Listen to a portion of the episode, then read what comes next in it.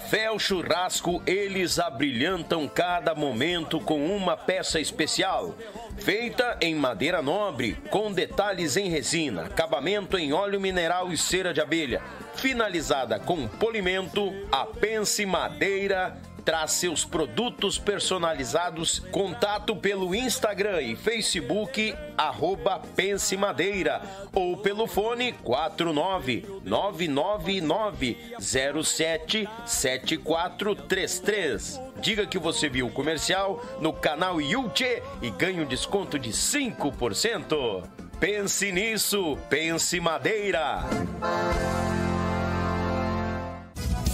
Oi, galera gauchada, uma das maiores tradições gaúchas é o nosso churrasco do final de semana. Mas sabemos que um bom acompanhamento tem o seu valor. E apresento aos amigos uma nova experiência pro teu churrasco, tchê. É o pão da Molino Alimentos. Tem pão de alho e pão de cebola te achega na LF Bebidas, na Avenida Itaculumi 1054, no bairro Barnabé, em Gravataí. O pão da Molino Alimentos é uma nova experiência pro teu churrasco, tchê! thank you Tchê, tu quer concorrer a esse kit de churrasco personalizado da nossa parceira Pense Madeira? É muito simples. Nos acompanhe nos nossos podcasts toda terça e toda quinta a partir das 20 horas. Como é que tu participa? Faça a partir de 10 reais um super chat ou um pix para nós. Se tu fazer o pix, nos avise. Daniel, fiz o pix e o nome da pessoa da conta. Tchê, tu tá garantindo um número, porque no último podcast do mês a gente vai estar tá sorteando ao vivo esse kit de churrasco com a nossa parceira Pense Madeira, personalizado também do Yuchê Podcast. Quanto mais tu participar, mais chances tu tem de ganhar, meu galo velho. Então tu não pode perder pro teu churrasco ficar mais bagual em quantia. Avisando que o frete fica por conta do ganhador. Tchê, quanto mais tu participar, mais chances tu tens de ganhar. Vamos botar, gurizada! JB Acordeões, a melhor loja online de acordeões do Brasil. Trabalhamos com modelos diversos, novos, seminovos e usados, totalmente revisados e com garantia de compra. Oferecemos também acessórios como captações, bags, alças e muito mais. E para você que deseja aprender, disponibilizamos aulas de acordeão para todos os níveis, do iniciante ao avançado. Contate JB Acordeões pelo Instagram ou Facebook, arroba JB Acordeões ou também pelo WhatsApp 51 98157 5015. Esperamos por você.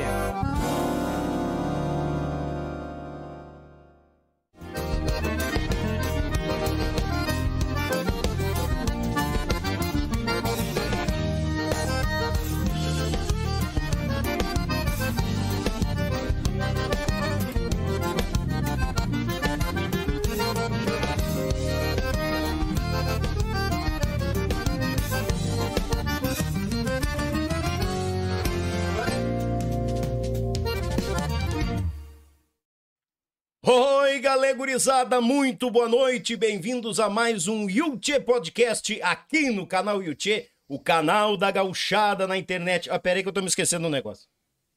Oh, boca aberta, não encheu o chimarrão, animal velho.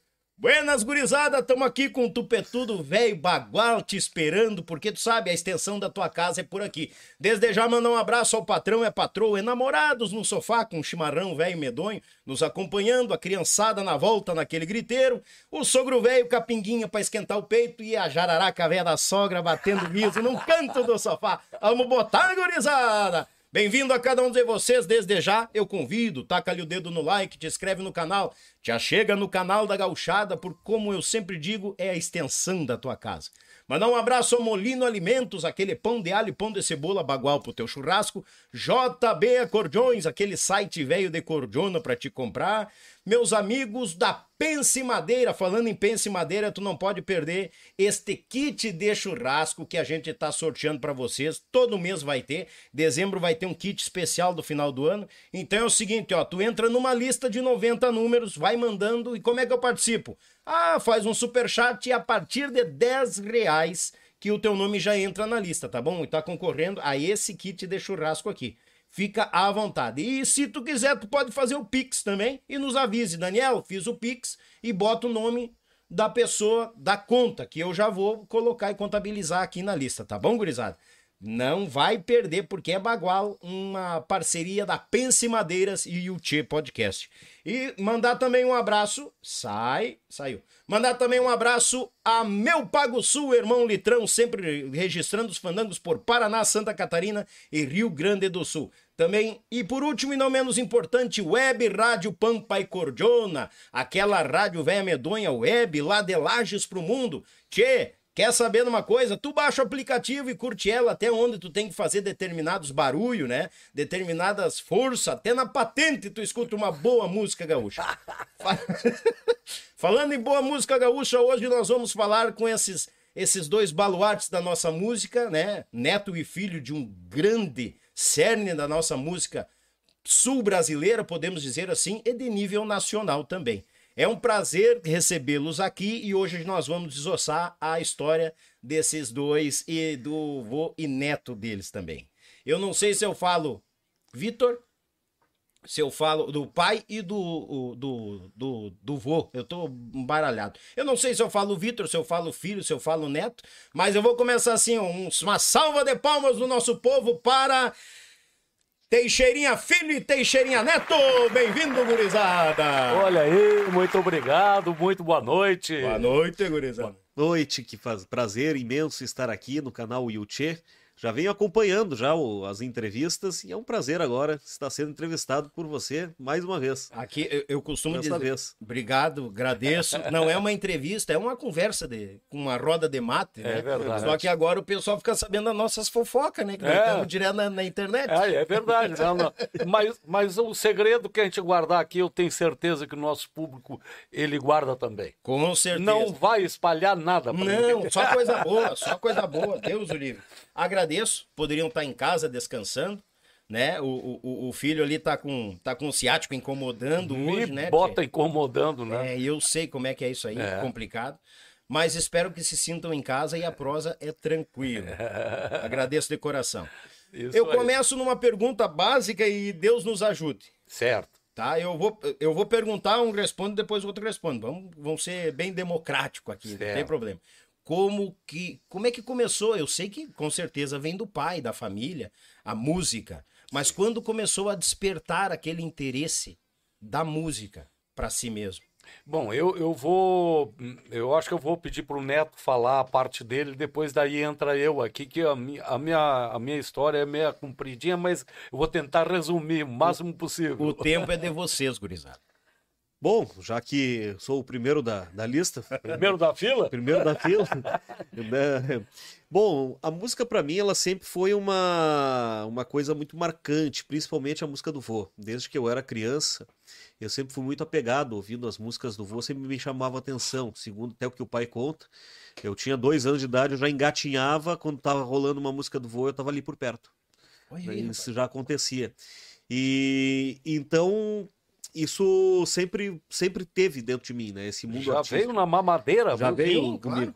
Um tempo até o pai chegou, até eu acho que é melhor dar um, dar um foco para umas outras coisas, né? Sim. Aí eu foquei um pouco em esportes e tal. Mas como eu sempre fui muito perna de pau, por exemplo, futebol, nem pensar.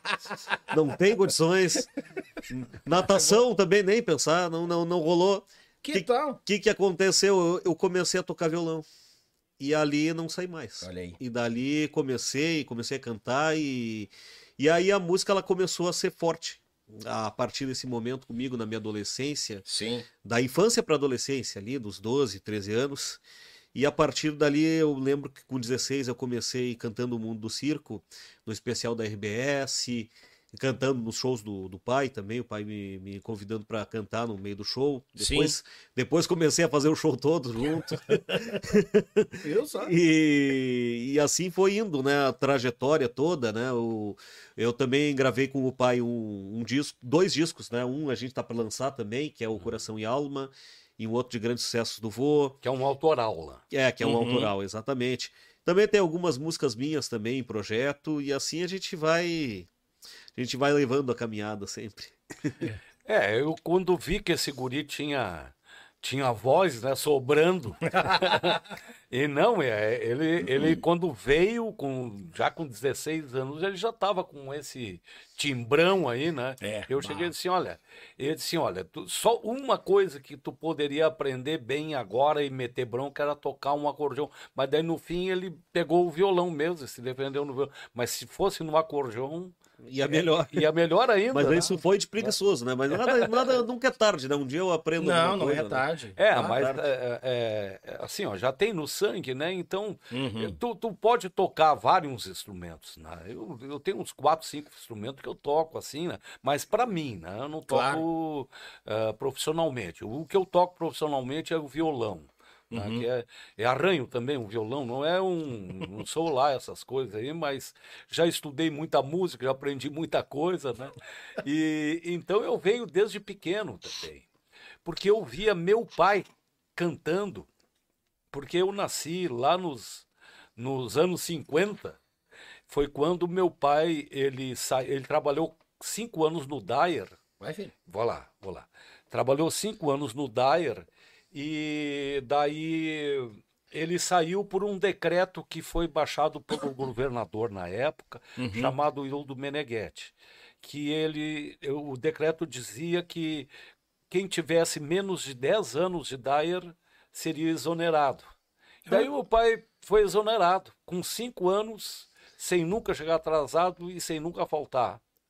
E daí, quando eu estava para nascer, a minha mãe estava grávida. Isso já tinha acontecido, porque eu tenho uma irmã mais velha, já perdemos ela também, agora Uhum. para a Covid, né? Ah, E daí é, eu era para nascer é, lá na, na- na- perto de Rio Pardo, no Iruí. Mas a minha mãe, ela voltou para Taquara porque tinha uma parteira lá que já tinha feito parto da minha irmã e daí para eu nascer, né? Então daí o meu pai me registrou em Rio Pardo. Em- Mas eu sou nascido em Taquara e tenho o maior carinho por Rio Pardo também, por ser registrado lá nessa terra tão querida. bah. Então, daí o meu pai saiu do Dyer e começou, porque ele, ele já tocava violão, né, do jeitinho dele lá, e, e improvisava, era bom de repentismo, Uhum. trovador, né? E, e, e tal, não sei o que, e daí ele resolveu entrar para música, os programas de rádio, programas de auditório na época.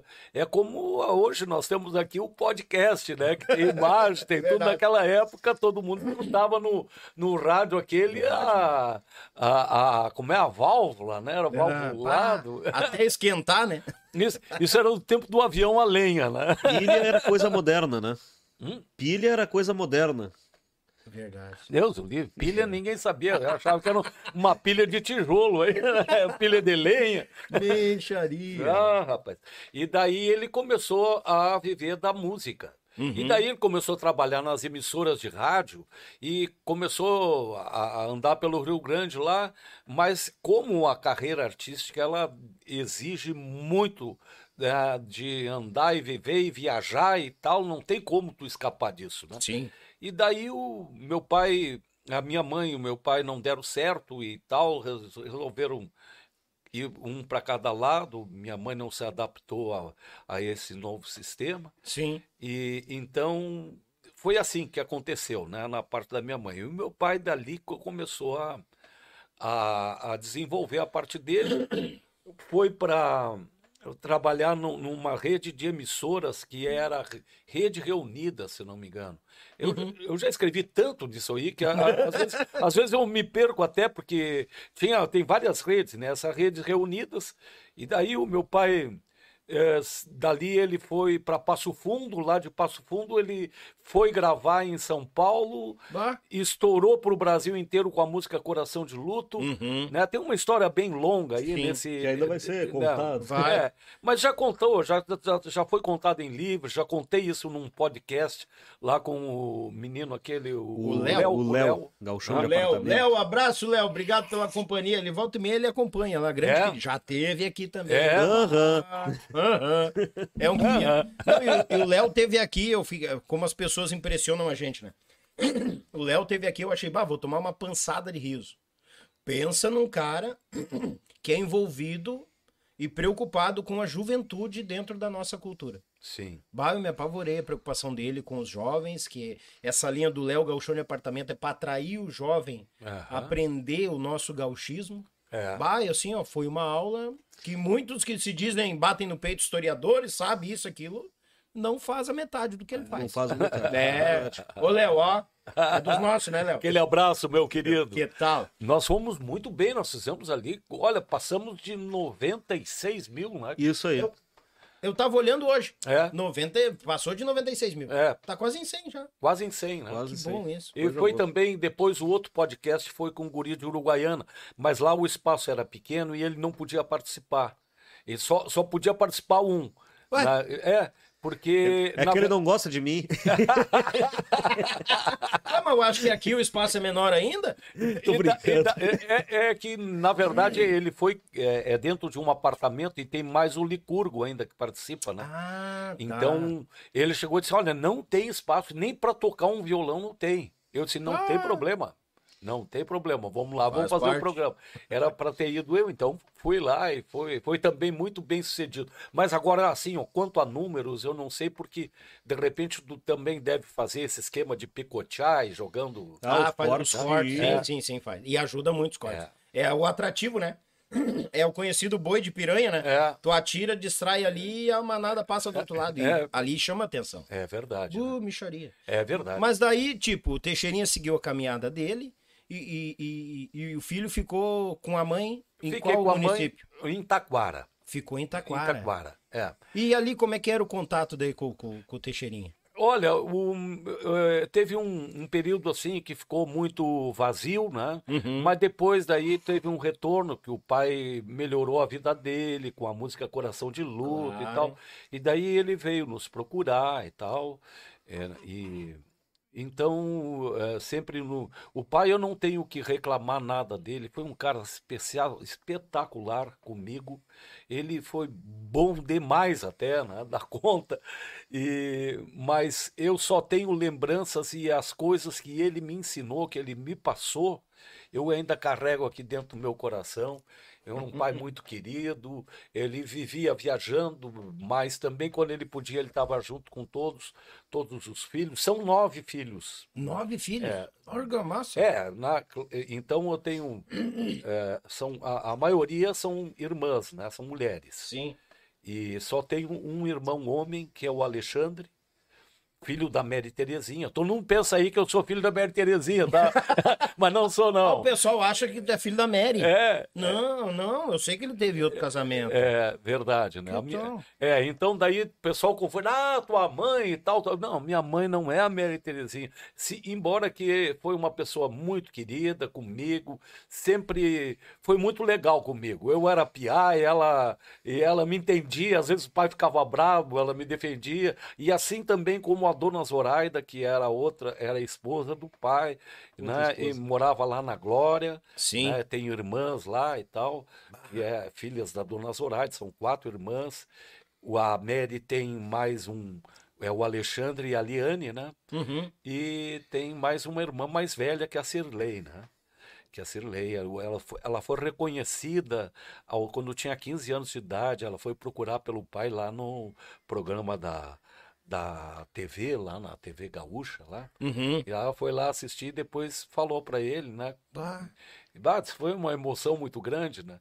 E ele sempre, ela era muito parecida também, é muito parecida. parecida. Ela, Sim. conta- ela tá, tá ainda, tá aqui, né?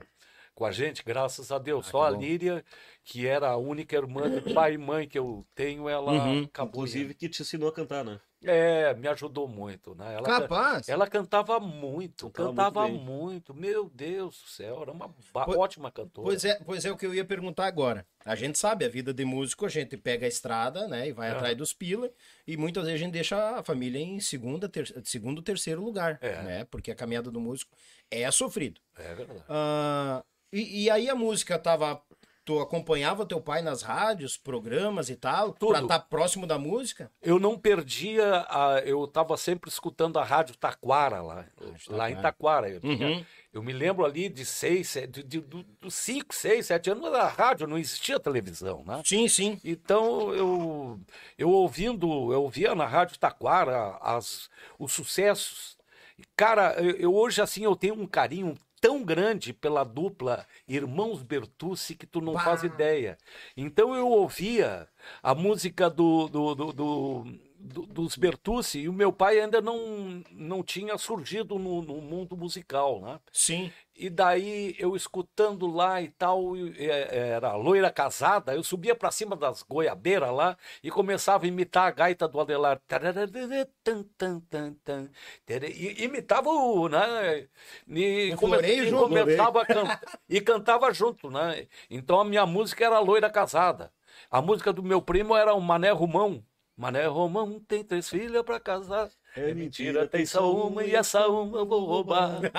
Eu vi a neném chorando, se lastimando sem remédio pra curar. Então era isso, aí era, então, além dos Bertucci, tinha aquela música As Mocinhas da Cidade, Mocinhas da né? Cidade. que era em Nho, Nho Belarmino e Gabriela, né? Uhum. E, Belarmino e Gabriela.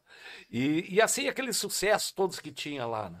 Inclusive até rock na época, aqueles primeiros rock lá da, da Celi Campeiro eu ouvia também. Capaz. Né? Eu, eu acompanhava tudo pelo rádio. Daí, uma certa ocasião, o meu tio, né? Ele, ele teve dupla com meu pai, o irmão da minha mãe, que era o tio Pereirinha.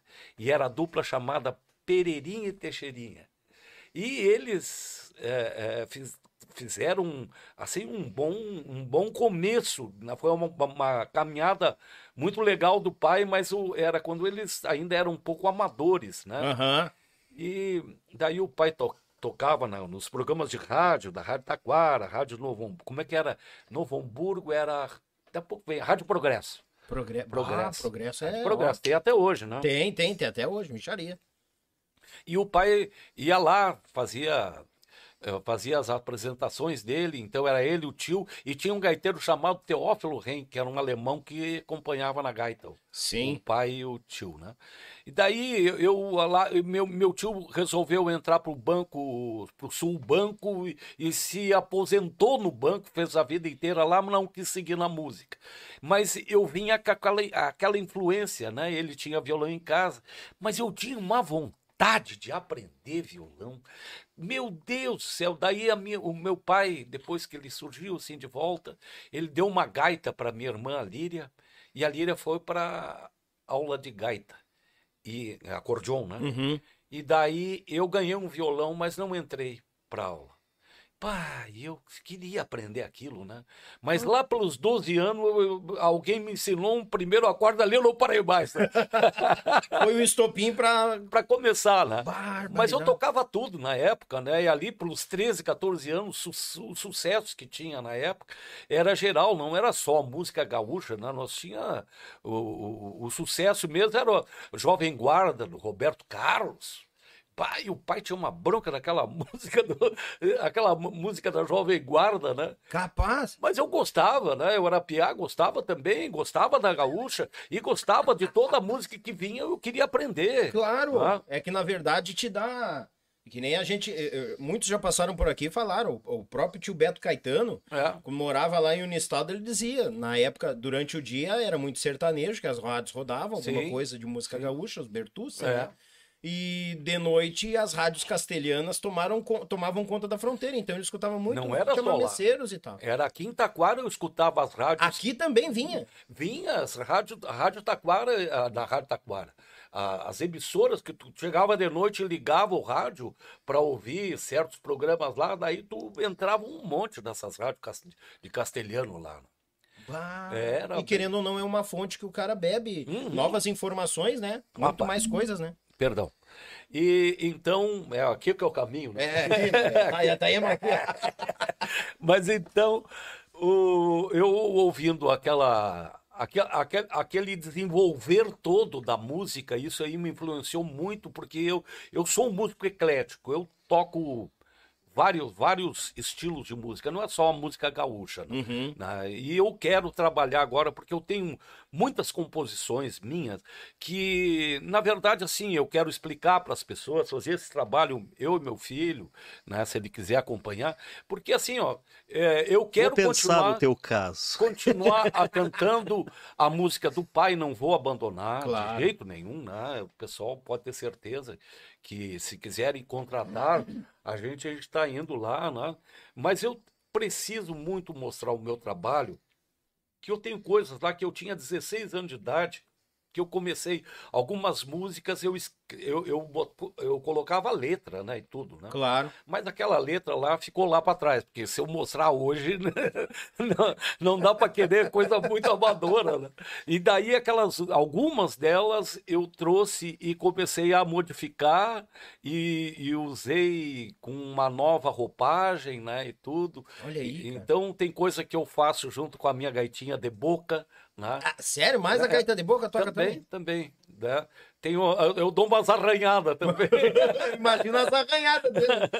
Bah. E um pouquinho de teclado, né? Sim. Agora nós eu apareci lá em casa lá com o ukulele, né? Ah, o, ukulele. ukulele, né? É. É, chamado também de violão tenor, né? O Aqui, cavaquinho. Cavaquinho. Ah, o- E- mas quem tá aham. bom nisso aqui é ele, viu? É, as é, cordas ali. é, é, mas eu faço também um pouquinho lá, e gosto do meu violão, é minha parceria. Então, é, é a minha vida, é a música. Eu sou formado em engenharia mecânica, olha só. Me Cara. formei em 80. Capaz, engenharia mecânica. Barbaridade. Eu não sei que onde é que eu tava com a cabeça, mas.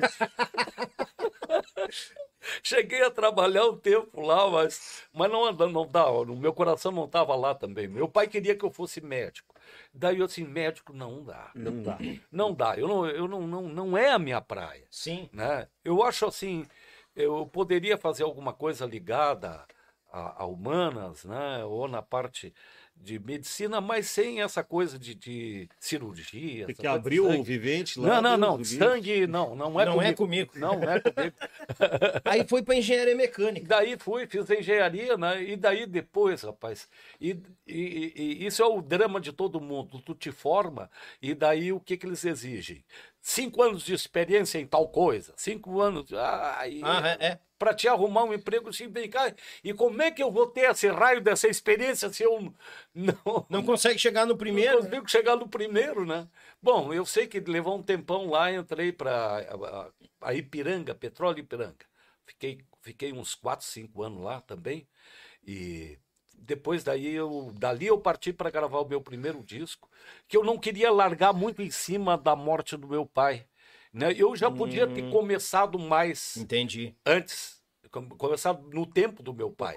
Mas daí já estava a Líria, que era minha irmã, ela já tinha estava seguindo carreira, né? E ela gravou algumas músicas minhas, né? E, e daí era a Líria e Luiz Carlos o nome da dupla. E eles cantavam sertanejo?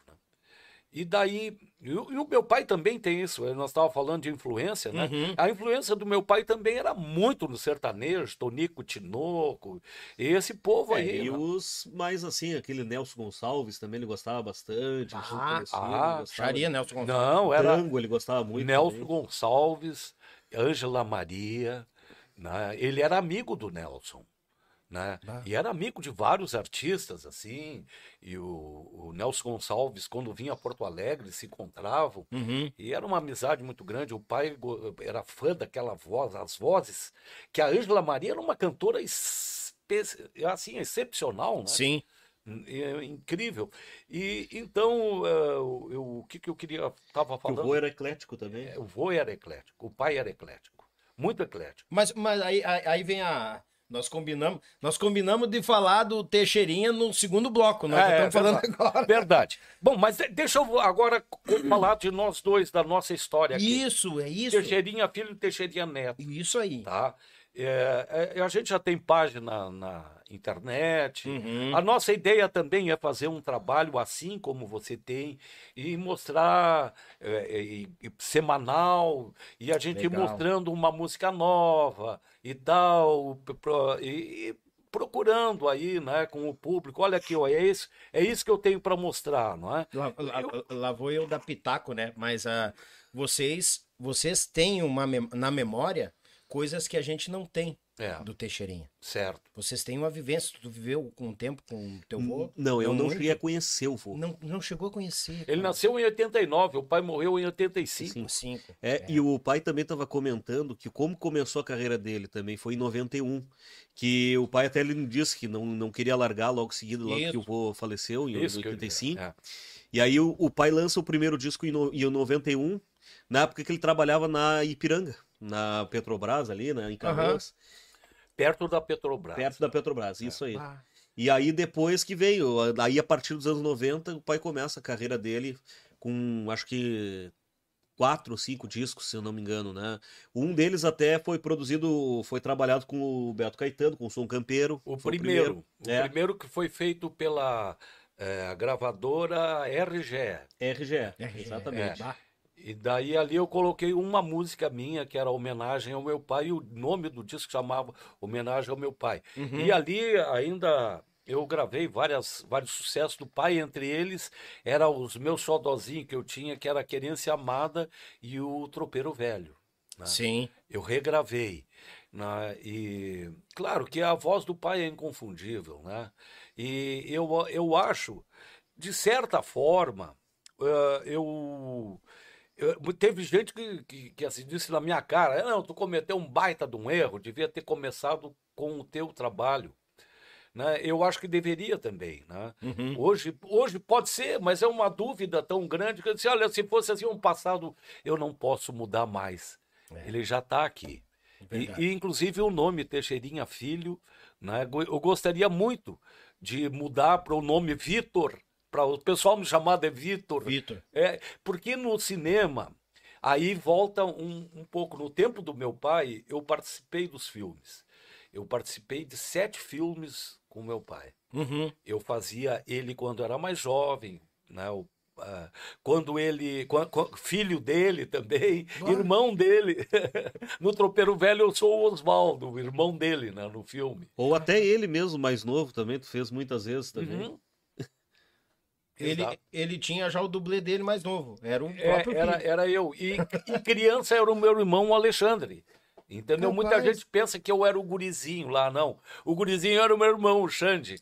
Mas no primeiro filme, Coração de Luto, Uhum. era pra ser eu, quando eu tinha 13 anos por aí. Era pra ser eu o artista, mas não passei no teste. e daí. Não passou no teste Não do passei. filme do próprio pai. Não passei, não passei. O, o mas o filme é- era assim, não era um investimento do pai também, né? Sim, sim. Mas depois sim passou a ser dele, mas no começo pertencia a, a Leopold Sons, que era uma empresa cinematográfica que fazia muito era documentários na época, né? Sim.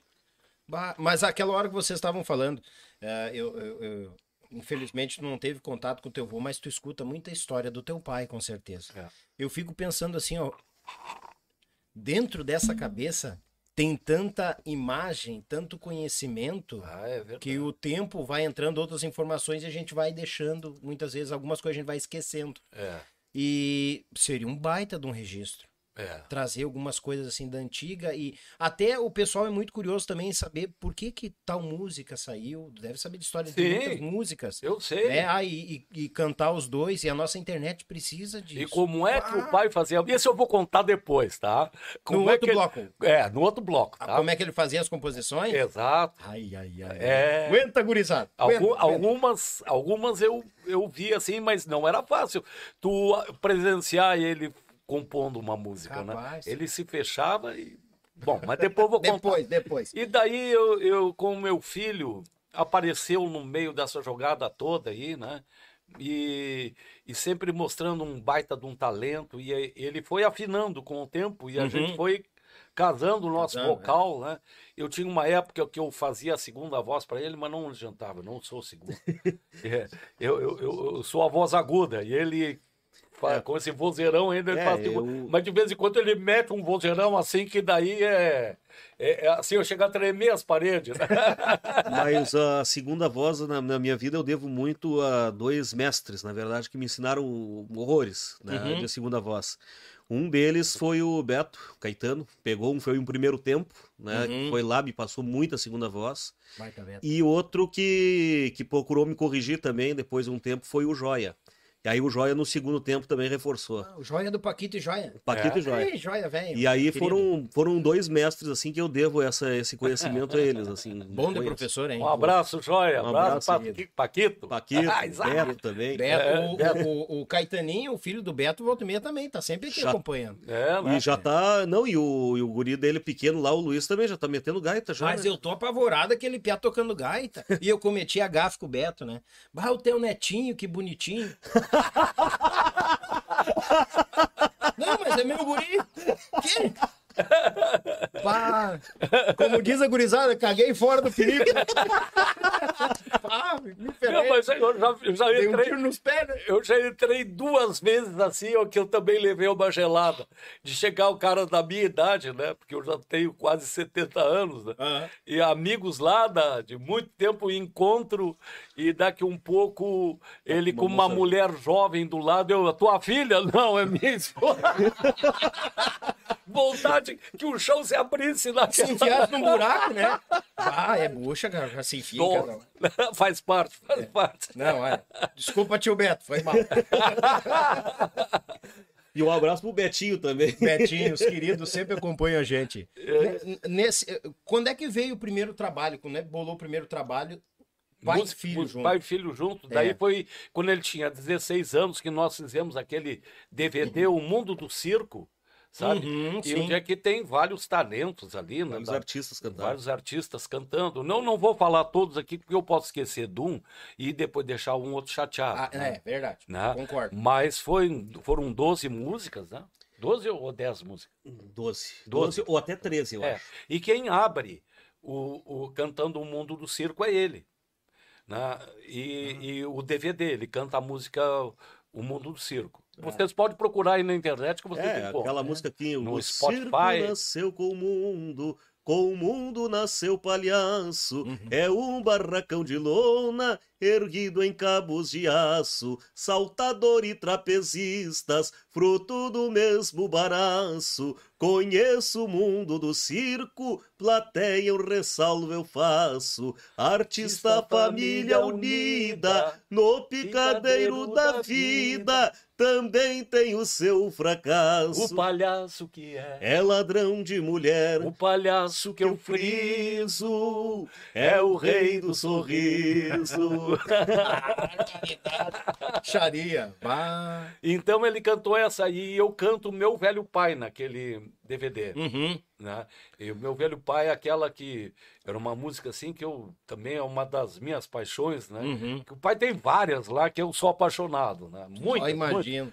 Meu velho pai é aquela que fala assim, ó, um par de esporas sangrenta, um mango de couro duro, um chapéu velho empoeirado, com a faca do cabo escuro, um chimite 38 e um pala cheio de furo, uma guaiaca sovada no mesmo prego seguro. Ao contemplar fico triste, seu dono já não existe, só a saudade persiste daquele gaúcho puro. Daqui a pouco o pessoal começa, música, música, pega o violão, toca a música. Ah, se acalme aí, gurizada. Então, daí naquele DVD, depois dali ele já começou a participar mais dos shows e tal, e veio num crescendo, né? Sim. E então nós eh, eh, gravamos um. até chegar num, num disco autoral. Gravando sempre os grandes sucessos do pai, eu fiz várias coisas aí. E daí vem ele junto, e nós fizemos o primeiro, foi o Um de sucesso só, do, só de sucesso do ah, vô. não, mas te- não, não, tem um disco antes que ele entra, que ele tem uma participação Ah, o Canta Meu Povo. num disco em que o Sadi Soares, que estava aqui, né? Ah, nós estávamos olhando o podcast É, dele, podcast. o Sadi. O Sadi que foi o produtor daquele disco. Exatamente. Capaz, o Sadi que produziu. E o Luizinho que meteu as gaitas. Luizinho, É. Glauber, Costa Lima. Ah, é sério que o Luizinho meteu as gaitas? Meteu as gaitas. Mas intrometido, E rapaz. tá em fez é uma senhora de umas gaitas, né? Eu só imagino, né? Uma senhora de umas gaitas. É. Ah, E ficou muito bom. né? Um muito trabalho espetacular. ah, eu não sabia que o Luizinho tinha posto aquelas gaitas. É. né? É o Luizinho ali, né? E foi na Audio Laser que nós fizemos. E daí, quando ele participa com uma música inédita do pai, que era Meu Pedaço de, De terra, Terra. né? E daí ele canta um pedacinho da música lá e tal. Eu apresento ele.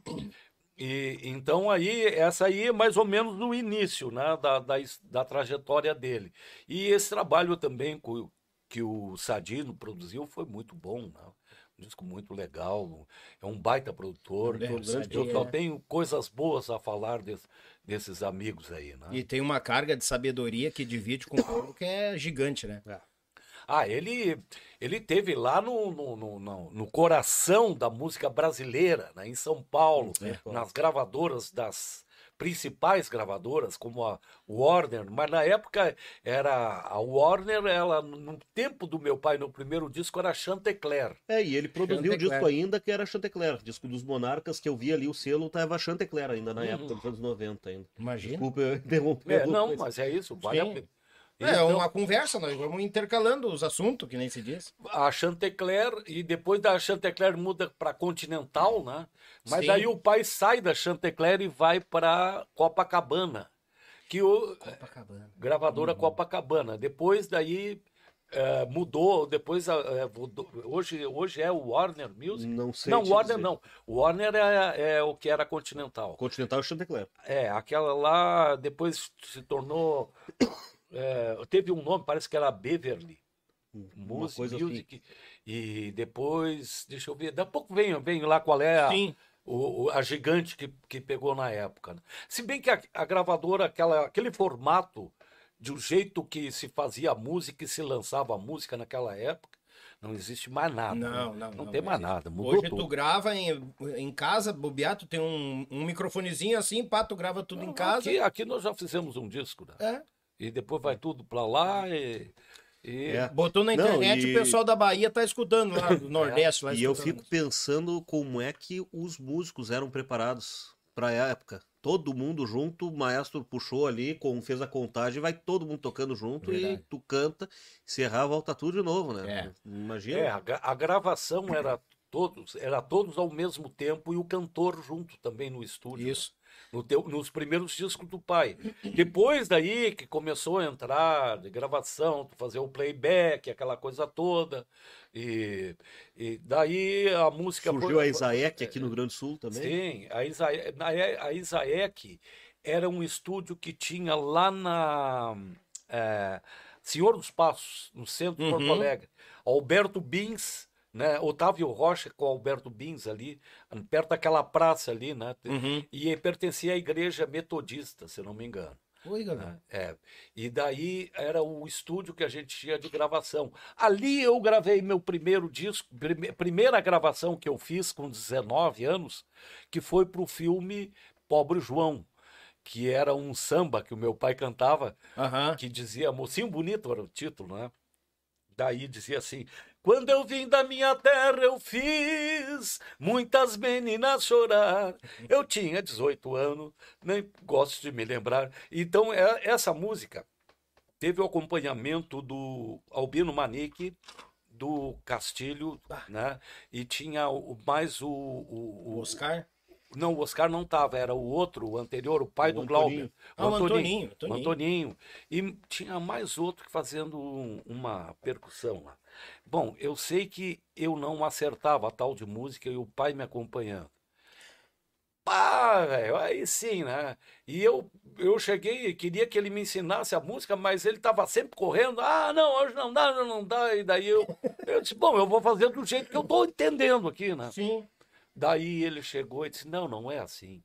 Quando eu vim da minha terra, eu fiz. Era essa puxada lá em cima, né? Ah, segurava lá. É, Aham. e, mas e, e eu que e, ficava na metade, né? Dava na trave, né? não, não era gol. Sim. Até eu acertar aquilo ali, velho, foi, o, o, o Castilho, o, o- O Chico. o Chico Castilho, saía, não aguentava mais, ele tocando cavaquinho, e os dedos dele, disse, pai, não aguento mais isso aqui. E e eu, e eu errando todas. né? Imagino É. quando, quando tu acertou, o Chico deve ter comemorado uma, como um gol de Copa Eu do acho que Mundo. todos comemoraram demais. A comemoração foi multa, todo mundo no estúdio. Então vocês assistam quando puderem aí, tem aí no, no YouTube, na internet, o filme Pobre João. Pobre né? João. É, que eu Olha aí. apareço lá tocando e cantando lá no final do, do filme, né? Que tal. O pessoal comenta muito disso, que uh, o, o próprio os Mirins diz que gravava de dois a três discos por dia. Por dia, é. Eram puxados. Então os caras já estavam sincronizados. Então Sim. o galo que vinha cantar já tinha que estar sincronizado, porque tinha toda uma. Sim. E a Exato. Zaek na época, meu Deus do céu, era o. É, e ela depois ela foi, ela sempre teve à frente, né? É. Porque ela, ela tinha uma mesa de 16 canais, que era uma loucura. Não, é todo Uhum. Na mundo- época, pá, né? aquela mesa era tudo, né? E depois daí veio, veio mudando, mudando. Ah, hoje tu tem aquela mesa dentro do computador ali. né? Aham, É, dentro do computador, justamente. que tal, barbaridade. Mas tinha também a Eger, Eger, que era uma outra gravadora aqui em Porto Alegre, que era mais ou menos contempor- contemporânea do, da Isaek, né? Hum. Porque daí a, a, a City, gravadora City, comprou, a, comprou aquela mesa e comprou o estúdio, daí veio mudar para Eduardo Chartier, que era ali na, na- na- no bairro. é, ah, meu Deus do céu, ali que sai pro. Aqui embaixo é, é o IAPI e um pouco para cima ali é Eduardo Chartier, mas eu não sei que bairro é aquilo ali ainda, não me lembro mais. Né, É isso aí. Acho já- que aquilo pertence a Moinhos de Ventos. Não, não é Moinhos. Não é? Não é Moinhos. Eu acho que é auxiliador. ali. Auxiliador, pode ser. Pode ser. É. É, não tem muita certeza. Sim. Bom, daí, daí se tornou a City, depois daí aquele estúdio foi desativado ali, morreu Uhum. ali, né? E aí Eger continuou muitos anos, que era Egon e Geraldo. Era, o Geraldo era um saxo- saxofonista, né? Conheci Sim. ele na- quando ele trabalhava para a City ainda, né? Ah, Quando eu gravei meus discos aí, que eu conheci o, e o Egon também, na época, né? E então a minha irmã Líria gravou lá um, um disco na, na- com eles, na EGER. E então eram os dois estúdios de Porto Alegre, né? Da história, né? E então a minha história vem assim, ó, desse jeito aí. Eu venho. Eh, daí até o dia que eu decidi gravar meu disco, e já tinha uma, uma- um embasamento todo da história do meu pai e tal. E a vida só continuou, né? Uhum. Hoje só continua assim. Mas eu, o sonho maior é que eh, a gente consiga usar mais o nosso trabalho. Eu quero ainda continuar, não vou abandonar de jeito nenhum as canções do pai, vocês podem ter certeza. Claro, não pode, Não, claro, com certeza. Não posso, não posso. Né? Eu devo muito a ele. Né? E, mas o Neto também vai estar nessa caminhada aí. Sim. E eu quero ainda ir mostrando esse trabalho aos pouquinhos para a pessoa ir conhecendo. né? Claro. E não deixando o É. trabalho do pai para trás. nós fizemos um disco autoral e esse disco foi gravado, para ter uma, ter uma ideia, foi em 2011. E vai ser lançado agora nas plataformas digitais. Ó. Daqui um tempo mais eh, eu estou junto com o Carlinhos lá da Audio Laser, né? Uhum, Carlinhos. Então nós estamos lançando lá e, e vai vir esse disco aí para vocês. Eu cantei muito e apareceu na internet uma música que eu fiz chamada Agora Eu Canto para Você, que é uma música em homenagem ao pai. Uhum. E daí tem uma parte que eu, eh, eu, eu faço a primeira parte, o meu filho a segunda, né? Depois, quando der, a gente mostra Até também pra. Claro, claro. Não, vamos, vai ser um prazer. Já falou que saiu composições aí, né? Desde os 16 já vinha rabiscando alguma coisa, né? Sempre, sempre. né? E foi toda a minha, a minha vida em cima disso, né? E então, a- a- hoje eu, eu dei uma parada, eu não estou compondo agora. Uhum. né? Eu, eu dei uma parada porque eu não quero é, fazer coisa sem, sem, assim, ó, só vou fazer por fazer, Fazer não. por fazer. Se é para fazer por fazer, então é melhor não fazer, né? Tem que estar de bem, alma, tá bem. espírito, É. e aquela motivação de hoje eu quero escrever uma música É. assim. Exato. É. Não quero fazer música sobre política, não. Uhum. Não, não, não me interessa, não há interesse. Não há interesse em, em músicas, por exemplo, ah, com pornô chanchada, aí não. né? Mas tem artistas que eu respeito, Claro. né? Que nem o Milongueiro, que faz o estilo dele, é bonito. Ele abraçou essa bronca, né? E vai continuar, e sucesso. Olha, muito me fez rir as músicas do Milongueiro. Te dizer. Eu rico as músicas do Milongueiro, né? Mas, meu Bah, Deus, do Deus céu. me livre. E vários outros artistas daí, né? Sim. E, então, mas não é, não é o lado do humor também, né? É o lado da música romântica, entendeu? Eu gosto daquela música romântica. Gosto de música italiana. Ui, aí, música rapaz. italiana, é música bom. em espanhol, né? Eu canto um pouquinho em espanhol, dou uma arranhada, Uhum. italiano também, né? E então eu tenho essas influências aí musicais, né? Até em inglês eu canto também, se precisar, né? Capaz. É O homem mesmo. canta Beatles. Beatles, é fã de Beatles até não poder mais. Capaz. É filho. verdade. Tu vê, e muita gente fica, muitas vezes, pessoal, a gente quebra muito paradigma aqui, né? Certo. Ah, o fulano lá canta gauchão, então o negócio é só disso. Aí os caras vêm aqui, não, eu escuto ABBA, Bee Gees e coisa arada. Beatles. Beatles, É a Pink fonte. Floyd.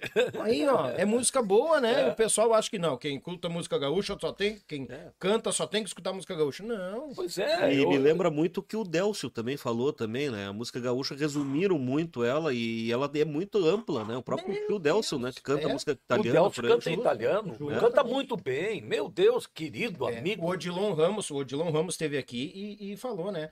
Ah, pegaram a música gaúcha e fecharam naqueles ritmos ali. Daí, né, se a gente olhar, determinado ritmo serra, determinado ritmo mais fronteira, os estilos também. É. Só que nós tínhamos os açorianos aqui, né? a- os ternos de reis. Sim. Exatamente. Não deixaria de ser parte da nossa cultura também, né? Aí, Ah. tipo, pra mim, parece que eles fizeram assim, não, isso aí não, vai, é cultura. Não, não pode deixar, Ah, não, de jeito nenhum. Terno de Reis é uma coisa lindíssima. Mas- A minha infância, os ternos de Reis, na época de. Depois do Natal ali, eles iam até o dia 6, né? Fazendo visita Isso, nas aham. casas. 6 de janeiro, né? Sim. Que era o dia de Reis. O dia que nasceu o meu irmão, Alexandre. Olha aí, rapaz. dia 6 de janeiro. E, então, o, o pai também faz uma referência na música que ele fez para Santo Antônio da Patrulha. Ele fala do Terno de Reis, né? O patrulhense é um homem famoso, tradicional do terno de reis. Sauda Jesus na noite de Natal, segue cantando até o dia seis. O te pintou ao fim de cada verso, ouvindo o mestre, o contramestre, das pitangueiras a catanduva, das barrocadas até o campestre. Dois violões, violino e cavaquinho, da cidade aos pinheirinhos, do Monjolo ao Evaristo. O terno segue pela noite a visitar, só ele sabe cantar o nascimento de Cristo. Aí, É? você tá louco? Quer Como dizer é que a gente aí- vai perder isso, Não né? pode, aí os caras ficam, "Ah, só isso, isso, isso. Não é, Não é. Nossa música tem uma miscigenação de culturas muito grande. Muito grandes. Tá louco. Olha, tem assim aqueles estudos, né, do Paixão Cortes, que ele saía de gravador aí na- no meio das fazendas lá e ele, como é que é aquela dança, como é que é aquela Sim, aí o próprio balaio, o pezinho, é tudo É. coisa açoriana também. É, né? açoriano. Justamente. É muito do açoriano. Isso, isso é. Eu, até o meu filho está terminando o curso de história e eu fiz História do Rio Grande do Sul. Foi um curso gratuito para ex-estudantes da PUC. Uhum. Isso foi em 2013 e eu fiz também um curso gra- eh, que foi um presente lá, voltei para aula de novo para assistir. Ah, gostei demais, curti demais, né? Era sempre às, tra- terças-feiras à tarde que tinha aula. E daí eu, eu fiz outros cursos lá, né? História do Brasil, História de Porto Alegre, grandes impérios da humanidade e tal. É, sempre né, na- na- nessa coisa voltada para a cultura. E então, nosso Rio Grande é muito rico, né? E um professor que tinha lá, agora eu não vou lembrar o nome Moacir dele, Flores. Moacir Flores. Aí. Ele rapaz. dizia, com- assim com todas as letras, que a música gaúcha é de origem açoriana. Né? A, a maior origem da música, que o pessoal fala que tem a, tem a influência do- da- do- dos argentinos e dos uruguaios, né? O argentino vem através do chamamé, né? Sim. E depois lá do Uruguai, candombe. As milongas As também. milongas, é, né? milonga também. E o, o pai era. O pai e o Gildo, eles eram.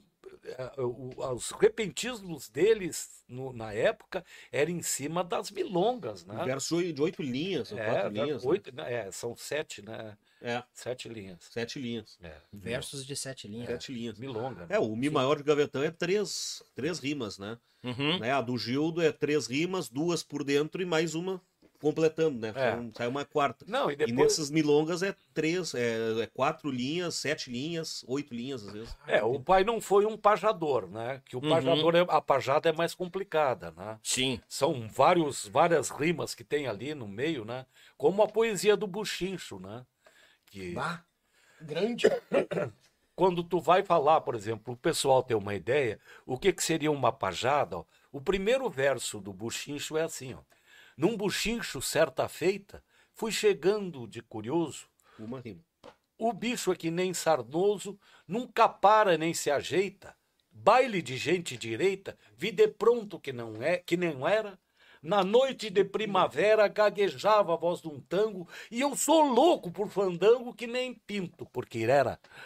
Ou seja, as rimas são todas costuradas por dentro do verso. É, tem, tem Entendi. costurando, né? Tudo por dentro. Então é, é muito difícil a, a- a pajada, né? Mas nós temos aqui Paulo de Freitas Mendonça, Mendonça, é. né?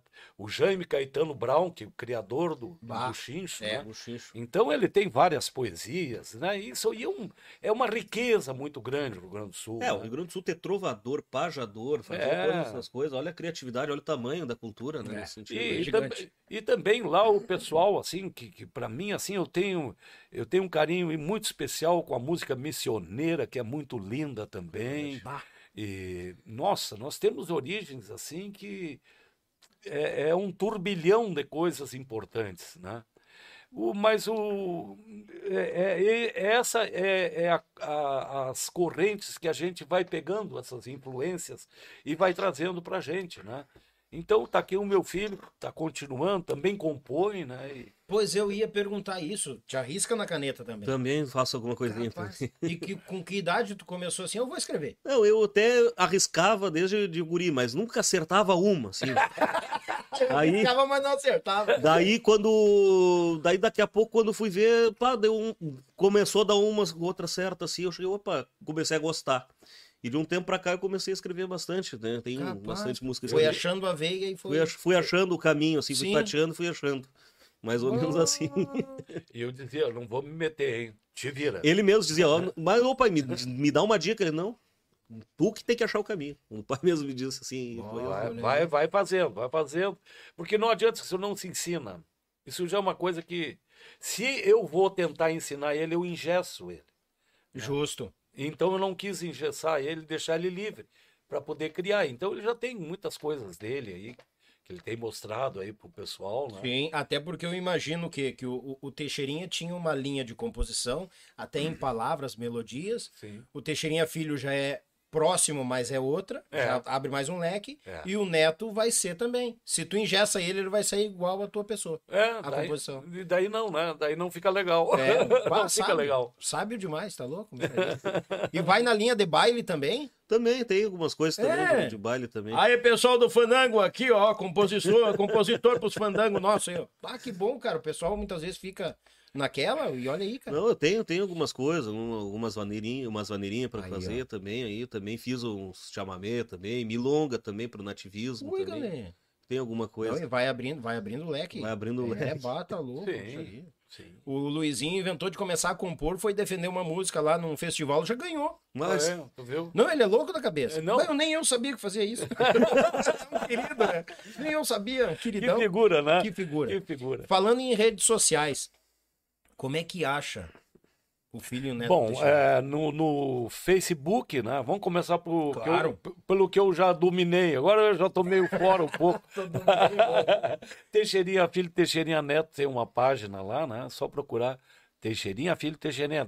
Mas tem só Teixeirinha Filho, tem só Teixeirinha Tem, Neto, Isso. né? E tem os dois juntos também, né? Mas vamos lá, mais no, no- na dupla, Claro. pra- porque ali nós estamos firmando o passo. Assim como no YouTube e também no Instagram, que agora eu tô querendo É. me mexer e jogar alguma coisa lá. E, e Hum. te- eu tenho que aprender a dominar, né? Eu sou, eu, eu sou ainda mais do tempo analógico, né? Aham.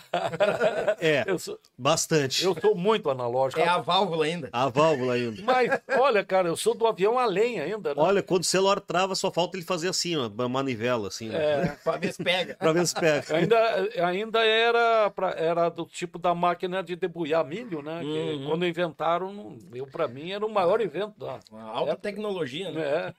É. É, e o nosso canal do YouTube é Teixeirinha Filho Teixeirinha Neto Oficial. Uhum. E também tem o meu canal do YouTube, Teixeirinha Neto, onde eu faço, toda semana eu faço uma brincadeira. Eu toco uma música diferente, pego o violão, canto também um pouquinho Ah, também, isso é bom, pessoal. cara. O pessoal e tem eu que faço uma brincadeira também. Pessoal, toda terça-feira tem sempre um vídeo Sim, novo. tem que acompanhar, bata louco. É, o que eu vou fazer também, né? Vou fazer na, na, na minha, na minha página que eu tenho lá, então eu também quero ir jogando isso aí. Eu pensei em modificar, eu, eu tive uma dúvida muito cruel, né? Eu, eu não queria mais usar o nome Teixeirinha, mas é muito difícil eu, eu desvincular esse nome. Porque a maioria do- dos discos que eu fiz e agora estão sendo lançados nas plataformas digitais, se eu usar outro nome, vai ficar complicado. Eu, nós temos aí, daí o Carlinhos até me ajudou muito nessa ideia, porque eh, se é, é o caso do Walter Moraes, que ele tem músicas que ele escreve. O a, a primeiro nome dele, o Walter, com W, e, e depois com um V simples. Então existem Ah. dois artistas. Esse é o Sim, problema. justamente. Esse é o problema, entendeu? Bah, falando em problema, chegou Mas olha aí, rapaz. Meu Jesus. Não é banquete, mas se defendendo. Mas que coisa. Che- chegou um Muito problema. obrigado. Eu disse que é a patroa que manda aqui. Chegou um problema pra nós aqui. Olha aí. Olha só. Coisa bem boa. O pessoal tá enlouquecido aqui. Ei, variedade. Como é que tá aí as redes sociais? Ah, está muito bom. É difícil eu responder a todos. Vou, até É, vou é falar para nós Vamos fazer um, nós vamos fazer um intervalinho logo, gurizada. Aham. Tem água, tem suco. Se trouxer a sogra, tem veneno pra dar pra velha. Aguinha aqui, estamos em casa. Ô, coisa boa. Não, Isso é, aí. é o mínimo, né? Bata louco, a gente peleia tanto aí pela nossa cultura, a nossa bandeira. Muitas vezes tem gente que tá lá em lugares, vamos dizer assim, em lugares de. que cuidam dessa parte, assim. e Tem tanta gente que passa batido. Uma coisa que eu me irrito muito e falo aqui, o pessoal bala. Vem o Daniel de novo. É verdade. Eles deixam pra homenagear determinados músicos depois que bate as botas. Pois é. é. Ah, eu fico verdade. puto da cara com isso, É, sabe? Por que, que tem que o cara morrer pra depois homenagear? Pois É. é. Depois vira comoção, né? É, mas daí passa cinco dias, depois já. Não aconteceu mais nada, né? É, não, passou, eu- não tem mais nada. É, eu acho que isso aí é, é- é assim, né? Faz parte da vida, mas é, é- faz parte da nossa cultura também, né? Mas eu gosto de muitas músicas, até uma do, do Leonardo que ele fez pro Oneide Bertucci, né? Ah, Ah, foi muito linda, né? E vários gravaram, inclusive o Delcio gravou, acho linda demais. E tem aquelas, aquele tempo deles que eu queria só, voltando lá atrás ainda, Tu que manda. Quando meu pai lançou a primeira música dele no, no rádio, e daqui um pouco eu começo a escutar o Shot Soledade na Rádio Taquara. E daí eu ouvindo aquela voz, assim, mas essa voz eu conheço aqui. e o meu tio, o Pereirinha, tinha uma voz meio parecida com o pai, sabe? Ele cantava alto, né? Muito, gra... muito agudo, né? Ele fazia a primeira pro pai, o pai fazia a segunda para ele. Né? E daí o. Quer dizer, terça, né? Na verdade é a terça. A né? terça, é. Terça, mas o negócio é no popular. É. Pô, Segunda. é. Eu também acho, eu aprendi. A, a terceira tu bota as goelas lá nas grimpas, e a É. segunda é lá embaixo. É isso aí, é isso aí, né?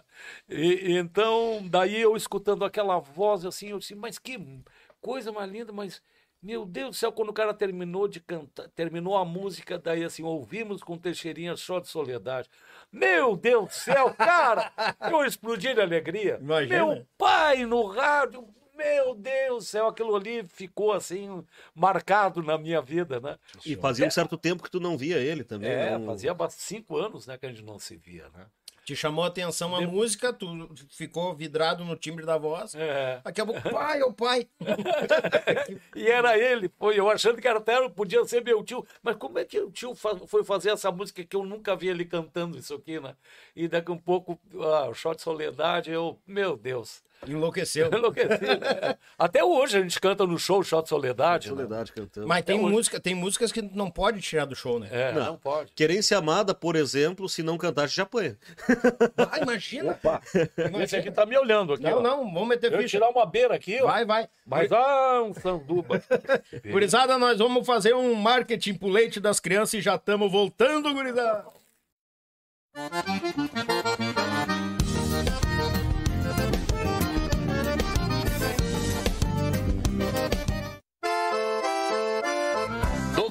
Ao churrasco, eles abrilhantam cada momento com uma peça especial.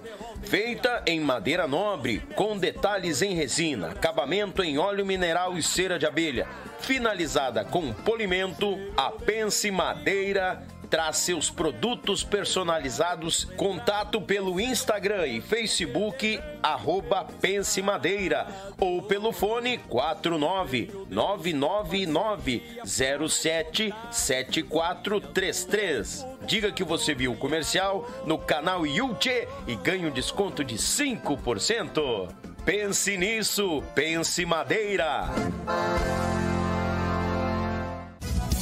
Oi, galera gauchada, uma das maiores tradições gaúchas é o nosso churrasco do final de semana. Mas sabemos que um bom acompanhamento tem o seu valor. E apresento aos amigos uma nova experiência pro teu churrasco, tchê. É o pão da Molino Alimentos. Tem pão de alho e pão de cebola. Te achega na LF Bebidas, na Avenida Itaculumi 1054, no bairro Barnabé, em Gravataí. O pão da Molino Alimentos é uma nova experiência pro teu churrasco, tchê! Tchê, tu quer concorrer a esse kit de churrasco personalizado da nossa parceira Pense Madeira? É muito simples. Nos acompanhe nos nossos podcasts toda terça e toda quinta a partir das 20 horas. Como é que tu participa? Faça a partir de 10 reais um super chat ou um pix para nós. Se tu fazer o pix, nos avise. Daniel, fiz o pix e o nome da pessoa da conta. Tchê, tu tá garantindo um número, porque no último podcast do mês a gente vai estar sorteando ao vivo esse kit de churrasco com a nossa parceira Pense Madeira, personalizado também do Yuchê Podcast. Quanto mais tu participar, mais chances tu tem de ganhar, meu galo velho. Então tu não pode perder pro teu churrasco ficar mais bagual em quantia. Avisando que o frete fica por conta do ganhador. Tchê, quanto mais tu participar, mais chances tu tens de ganhar. Vamos botar, gurizada! JB Acordeões, a melhor loja online de acordeões do Brasil. Trabalhamos com modelos diversos, novos, seminovos e usados, totalmente revisados e com garantia de compra. Oferecemos também acessórios como captações, bags, alças e muito mais. E para você que deseja aprender, disponibilizamos aulas de acordeão para todos os níveis, do iniciante ao avançado. Contate JB Acordeões pelo Instagram ou Facebook, arroba JB Acordeões, ou também pelo WhatsApp 51 98157 5015. Esperamos por você.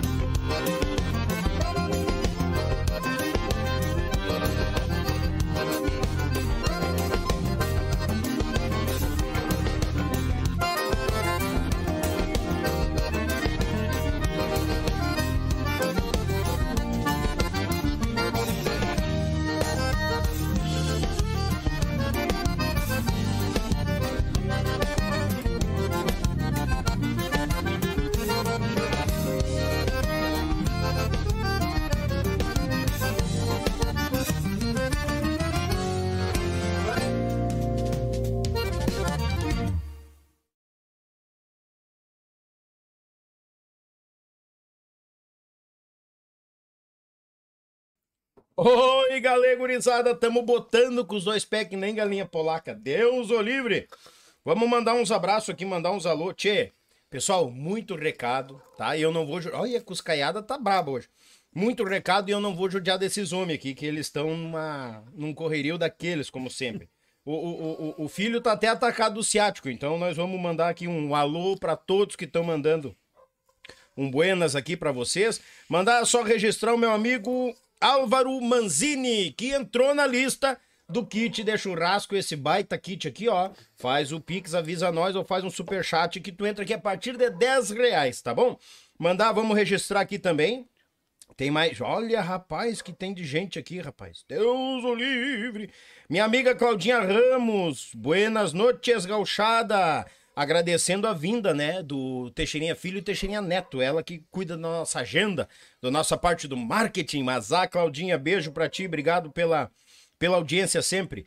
A minha véia, minha mãe, ô minha mãe, mandou um pix e tá participando também do sorteio da do kit de churrasco. Valeu, minha mãe, tamo junto, muito obrigado. Pessoal, faz o Pix que tá aqui embaixo, avisa nós no chat normal ou faz um super chat a partir de 10 reais. Quanto mais vezes 10 tu man- mandar, mais números tu vai adquirir, tá bom, gurizada? Aqui é a extensão da casa de vocês. Vamos Agora, o segundo bloco é o seguinte: nós combinamos é o seguinte: o pessoal tá perguntando da história do, do, do, do Teixeirinha, do Teixeirinha, do Teixeirinha. Agora, o segundo bloco, nós vamos contar, né? O Teixeirinha Filho vai e o Neto vai ajudar ele a lembrar das histórias, né? Do, do, o, o, o Neto vai lembrar das histórias, relembrar o pai das histórias do avô. tu entendeu, né? Eu tô todo embananado aqui hoje, né? Deus o livre. Mandar um grande abraço a Molino Alimentos. Olha aqui, rapaz. Ó, esse pãozinho de alho e de cebola bagual pro teu churrasco. Chegando em Cachoeira do Sul. Alô, Cachoeira do Sul, uma empresa aqui de Gravataí, despontando para toda Porto Alegre. Também mandar um grande abraço a JB Acordeões. Pensou em gaita? Pensou em JB Acordeões, aquele site velho bagual que tu vai adquirir a tua gaita, já vai uma videoaula e muito mais para ti. Desde já agradecer a, também a Web Rádio Pampa e Cordiona, aquela, aquela programação velha osca em quantia, uma barbaridade, de lajes pro mundo, baixa o aplicativo, acompanha na web onde tu tiver, meu galo. Meu Pago Sul, registrando os fandangos por Paraná, Santa Catarina e Rio Grande do Sul. Te achega que tu é muito bem-vindo neste baita canal aí que já atingiu mais de 50 mil inscritos. Abraço, meu irmão Litrão. E por último e não menos importante, a Pense Nisso. Pense Madeira, tu quer presentear um amigo, um familiar, pega, vai no Instagram da Pense Madeiras e olha que produto lindo, que coisa de qualidade que ele tem. É até assim, eu ganhei um presente dele, um regalo, eu acho um pecado cortar uma carne naquela tábua de, de- de carne. Mas é, faz parte, né, Tchê? Faz parte. Deus o livre. E a gente vai seguir a prosa aqui, tá, gurizada? Então tudo tranquilo por aí? Eu tô 100%? tranquilo. 100%? Tranquilo. Ma- mais tranquilo que cozinheiro de hospício. Não, o homem até, até melhorou da dor do, do Tu ciático. viu? Só levantou ligeirinho pra dar um pulo lá. Não, foi, foi até, fez um, até uma Fui até o cavalo lá pegar na mala de garupa o nosso CD aqui pro, pro pessoal aí dar uma olhadinha, para curtirem. E de presente para o nosso querido amigo. E Daniel? até, assim, depois aí. veio uma caneta que nós autografamos Depois também. Aí faz o autógrafo. Viu, pessoal? Quer ganhar presente, monta um podcast também. Esses são os grandes sucessos do pai na nossa voz, né? Ah, obrigado pelo regalo. Aham. Tem quantos trabalhos aqui? Tem 12. 13. 13 trabalhos. 13. Ah, é 13. Coração de luto, tropeiro velho, Tramandaí, gaúcha de Passo Fundo. Não pode faltar, né? Tordilho Negro. Tordilho negro, não. Ah, velho casarão. Tinha um pessoal aqui. Cara, canta o velho casarão, canta o velho casarão. É papo, gurizada. A música a gente deixa pra próxima. Tia, calma, calma, gurizada. Tchê, muito show. Obrigado pelo regalo. Fico... Olha aí. E eu tenho que ajeitar esse mural. Eu quero encher essa parede de CD e coisa nada aqui. Ah, isso aos pouquinhos vai chegando aí, né? Vai, vai chegando, nós vamos distribuindo. Daqui a pouco eu vou ter que botar o podcast lá na rua, porque isso aqui vai estar cheio de presente. Vocês viram lá em cima do fogão lá o que, que apareceu? Uma casa Ah. de camotim lá, ó. Pois é, eu, eu tenho lá na minha casa, eu tenho mais um pouco menor que essa aí. Mas até vou, vou- porque não tem abelha, não tem marimbondo lá, não tem. Sim. Eu vou mandar tirar lá pra.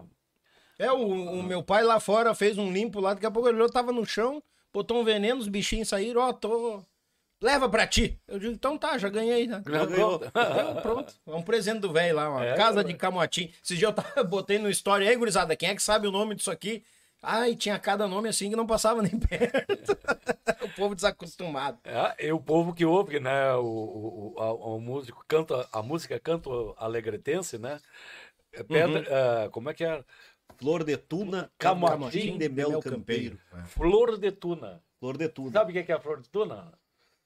A tuna é aquele, aquela planta que tem um monte de espinho, assim, parece que, co- como se vocês vê aqueles desenhos animados mais antigos, daqueles cactos. Ah, tipo do pica-pau ali. É, e ali nasceu uma flor ali, nu- nu- numa qualidade desses cactos aí, né? E então ali era a flor de tuna, essa flor, né? E depois o camotim de mel campeiro tá aí, né? O camotim, que é, É. a cachopa do marimbondo. Marimbondo, conhecido Outro- cachopa do marimbondo. Cachopa de marimbondo. Tchê, vocês estão bem? Estão em casa? Tá tudo Tô- tranquilo? tudo Graças tranquilo. a Deus. Aliviou a dor, né? Mas, mas, cara, se melhorar, vira baile. É. Olha que dois toques, eu empurro a mesa aqui, ó. Deu um jeito já. Já tem um violão, se chegar um gaiteiro aí, aí adeus, né? Ah, não, daí tem. Quer ver que eu consigo? Luizinho, vem, Luizinho. Ele tá Daqui a pouco ele tá aqui. Ele vem, eu digo que ele vem. Falando em vir, eu tenho que mandar uns abraços aqui, ó. Coisa rápida, o pessoal aqui que nos acompanha pelo WhatsApp. Meu irmão e amigo Maurício Manfio, aquele grande abraço à família Manfio nos acompanhando. Mandou fotos aqui, ó. E tem até uma, uma pequenininha nos olhando lá também. Olha ó. ali, que Olha amor. só. Pitoquinha aqui, ó, nos acompanhando. Abraço, Manfio. Abraço, felicidades. Ah, pega, aqui ele botou, pega dois CDs pra mim garantir um. Sai daí, pidão. que tal? Ó, botar aqui, ó. Boa noite, Daniel e convidados. Baita entrevista. Grande abraço. Mas, ah, meu amigo Gilmar, lá de Cascavel, Paraná, nos acompanhando. Cascavel. Cascavel, a terra da sogra. Coisa bem boa. Valeu, meu amigo Gilmar, obrigado pela audiência. Quem mais tá por aqui, ó? Olha aqui o pessoal aqui, ó. Tem que cuidar a garganta. Ah, aqui, ó. Tem que cuidar a garganta do filho do Teixeirinha. Quem cuida a garganta do filho do Teixeirinha é o doutor Sandro.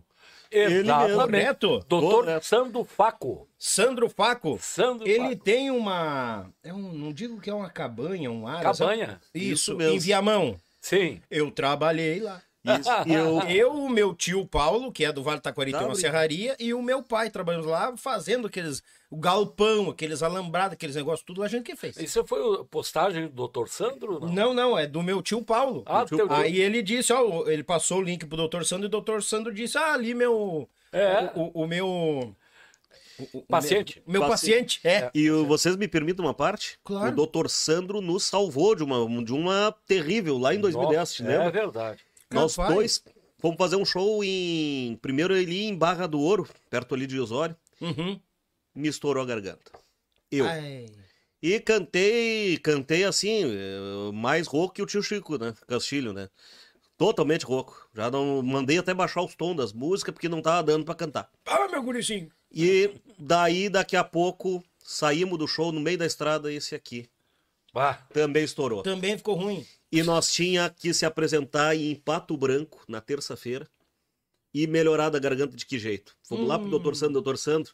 O pai chegou assim, faz, tem que fazer um milagre. Ele deixa pra mim. Nos mas receitou ele dois aconselhou remédios. que a gente não fosse, né? É. Mas não tem como a gente. É, não tem como não ir. Não tem como. E o homem nos deu uns comprimidos lá, nos mandou Não falar, viajar sem falar, ir quietinho, dormir, descansar bem. E foi assim que aconteceu. E né? nós conseguimos cantar. O homem nos salvou. Capaz. É verdade. Doutor Sandro é um querido, eu tive o prazer de conhecer ele lá na cabanha dele, lá que a gente tava trabalhando. Uma simplicidade que eu vou te falar. É, uma coisa, não, uma pessoa certeza. muito querida. Ele, verdade. ele trata lá, não só eu e o neto, mas as minhas filhas, a minha esposa. Eu tinha desvio de septo, também fiz a cirurgia lá com ele. Capaz, é. É, agora eu respiro, que é uma maravilha, né? Olha aí, Fez rapaz. um- ele fez um trabalho excelente, né? Grande doutor Sandro. Abraço, doutor Sandro. Acho que tu não te lembra de mim, mas eu me lembro de ti. Isso que importa. Abraço, obrigado. Paulo, pessoal do Vale do Tabaí lá nos acompanhando. Um abraço a todos, obrigado. Tchê, como nós tinha combinado, agora nós vamos saber das histórias, Das músicas, das gra... como, das gravações como é que ele do, do compunha. Isso. Exato. Pois é, o pai era um repentista nato. E tanto é que no início da carreira ele teve um período junto com Gildo de Freitas, que eles viajaram e então o, o pai cantava, trovava ele, o Gildo era, era eles já tinham uma estrada nessa. aí. Sim. Mas aí o pai resolveu não continuar mais como trovador e resol- resolveu ir pro, partir para o mundo do disco. E naquela época conseguiu gravar o primeiro disco, levou o Gildo para São Paulo também para gravar. E, e o pessoal pergunta, vai perguntar, né? Se o pai era inimigo do Gildo, era inimigo. Eles eram muito amigos.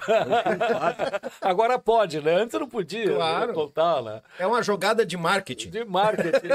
é, mas teve é, até levar, é, sei lá se levaram a sério ou não, porque tem gente que conta que levaram a sério. Mas sei que eu sei assim de narrativas do Nico Fagundes, né, que o Gildo uma vez estava muito doente. E, e daí o, o, o Nico falou pro pai, e o pai fez um, deu um cheque em branco e mandou pro Nico, disse, não, vai lá e tudo que o Gildo precisar, pode pagar lá. Tudo que o velho precisava, né, que ele É, chamava de velho, é. o Gildo.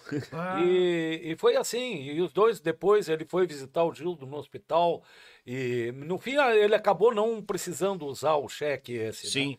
E graças a Deus também, o Gildo também, mas o pai sempre quis ajudar ele, né? E, E, e desculpa, desculpa te interromper, mas a gente lê algumas coisas na internet, a gente tem que saber se é verídico ou não. E aqui é a, é a hora que a gente diz as verdades, né?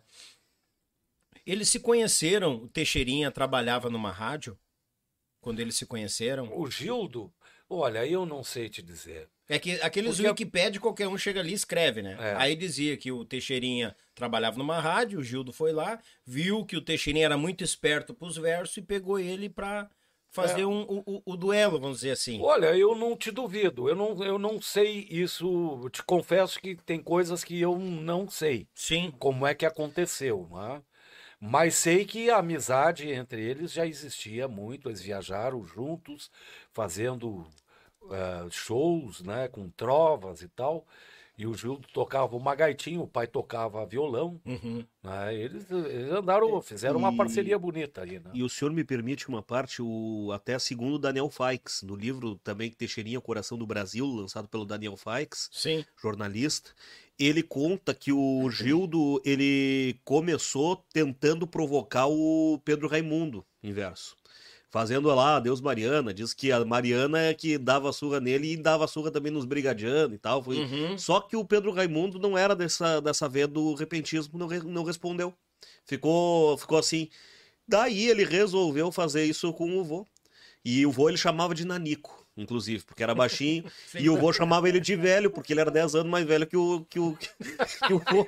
Entendeu? E aí, claro, né? O vô já tinha mais, já era mais sangue quente. Sim. Respondia. E foi assim que começou, né? Daí essa- essas coisas, essa jogada, assim, né? É, eu acho que nós vamos ter que lançar agora na nicofobia. Nanico. Nanicofóbico. Eu vou entrar nessa lista, hein? O Beto lá no, É, no nós três Nanico. aqui, alô. Um trio Nanico aqui, ó.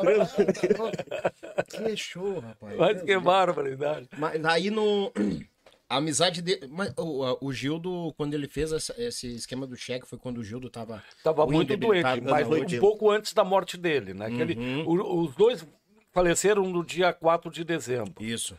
O Gildo, três anos antes do pai.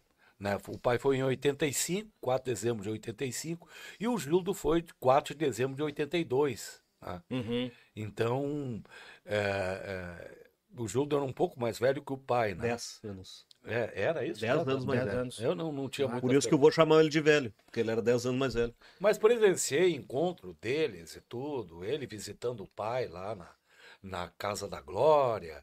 E mas era uma coisa mais linda do mundo ouvir esses homens conversando e contando as histórias dele, o sofrimento que eles passaram na infância, né? O pai também, né? O pai foi, ele contou na música Coração de Luto é uma música verdadeira. Ele perdeu a mãe com nove anos de idade, e já tinha perdido o meu avô com- quando eu tinha cinco, seis anos. Nossa. E depois daí a minha avó e ele se tornou órfão, né? E o mundo foi dele, né? É, era, era um, mas assim, ó, todo grande artista hum, nasce do meio de um sofrimento muito grande, É. né?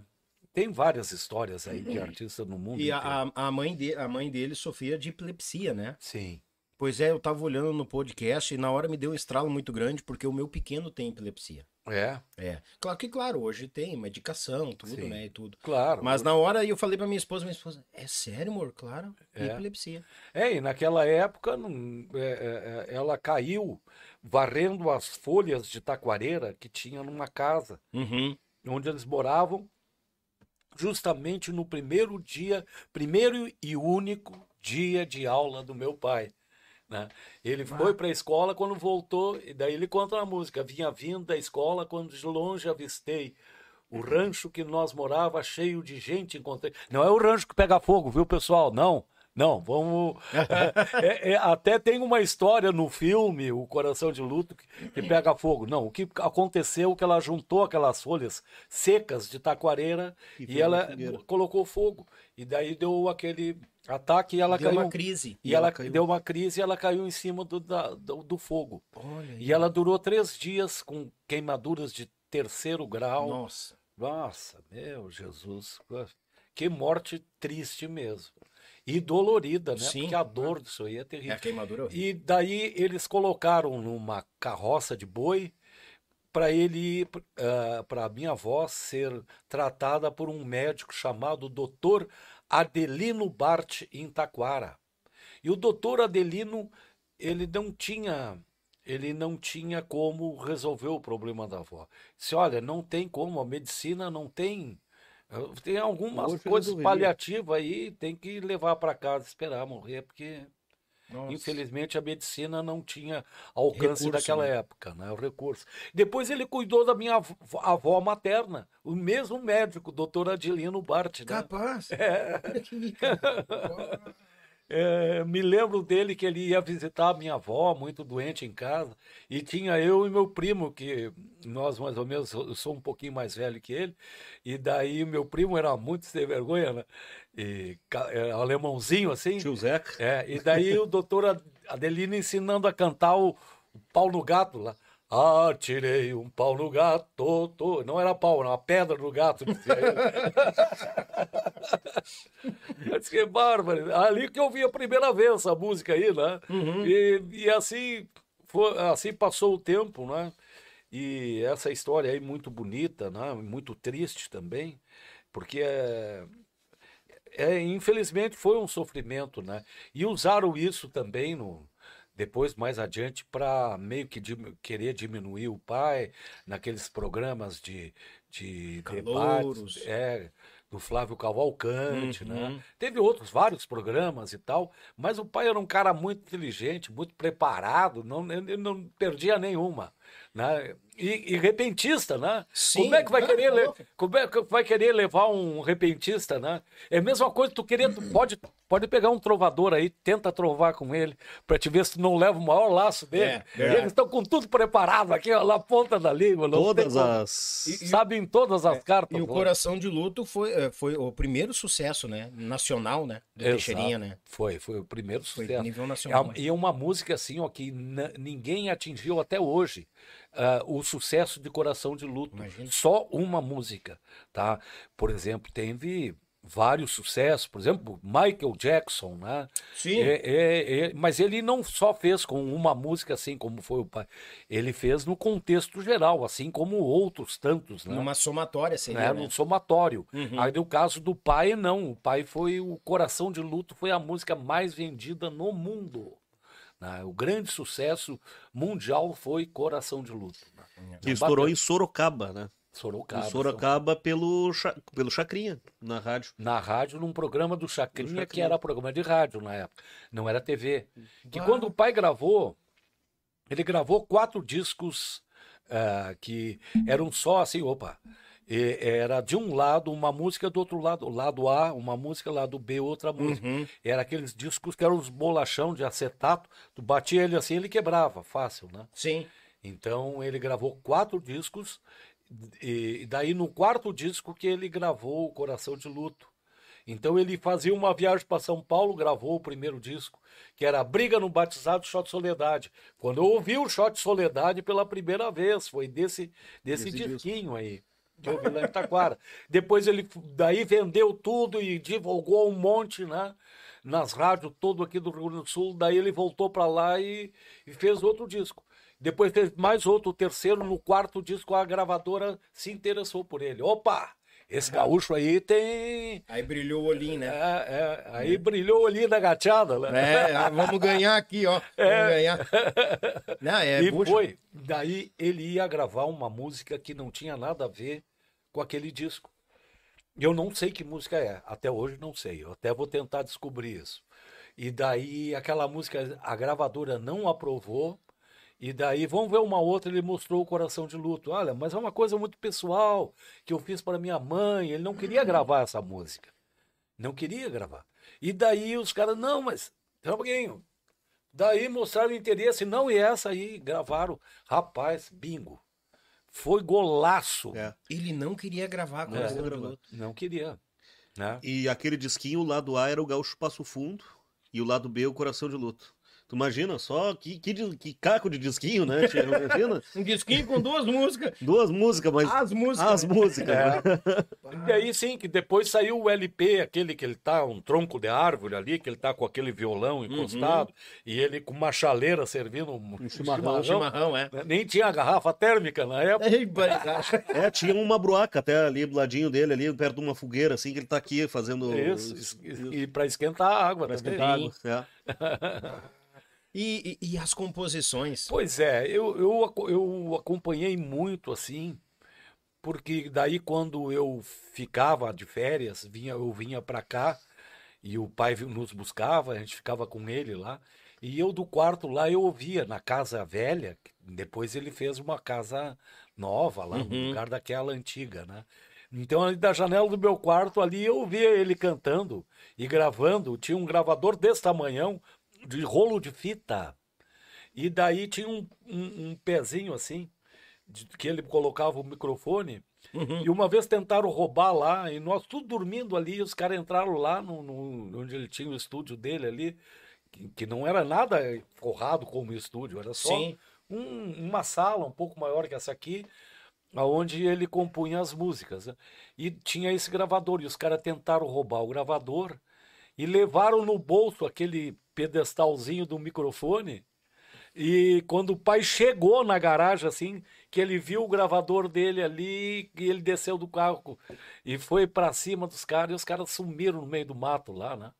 Aí ele E pegou daí- os caras na hora. Na hora. Na hora. E os caras riscaram ali, né? só levaram um microfonezinho, que foi encontrado enferrujado no meio do mato muitos anos depois. E ele teve que aposentar o gravador, que não tinha onde sustentar ali, um, um, um encaixezinho, tinha que Sim. mandar fazer, né? E, bom, enfim.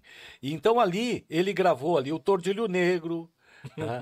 Tordilho Negro, que eu ouvia lá do quarto ele cantando, a, aquela música que daí ele ensaiava com a Mary. Não chora, seu moço, não chora. Essa mulher não merece.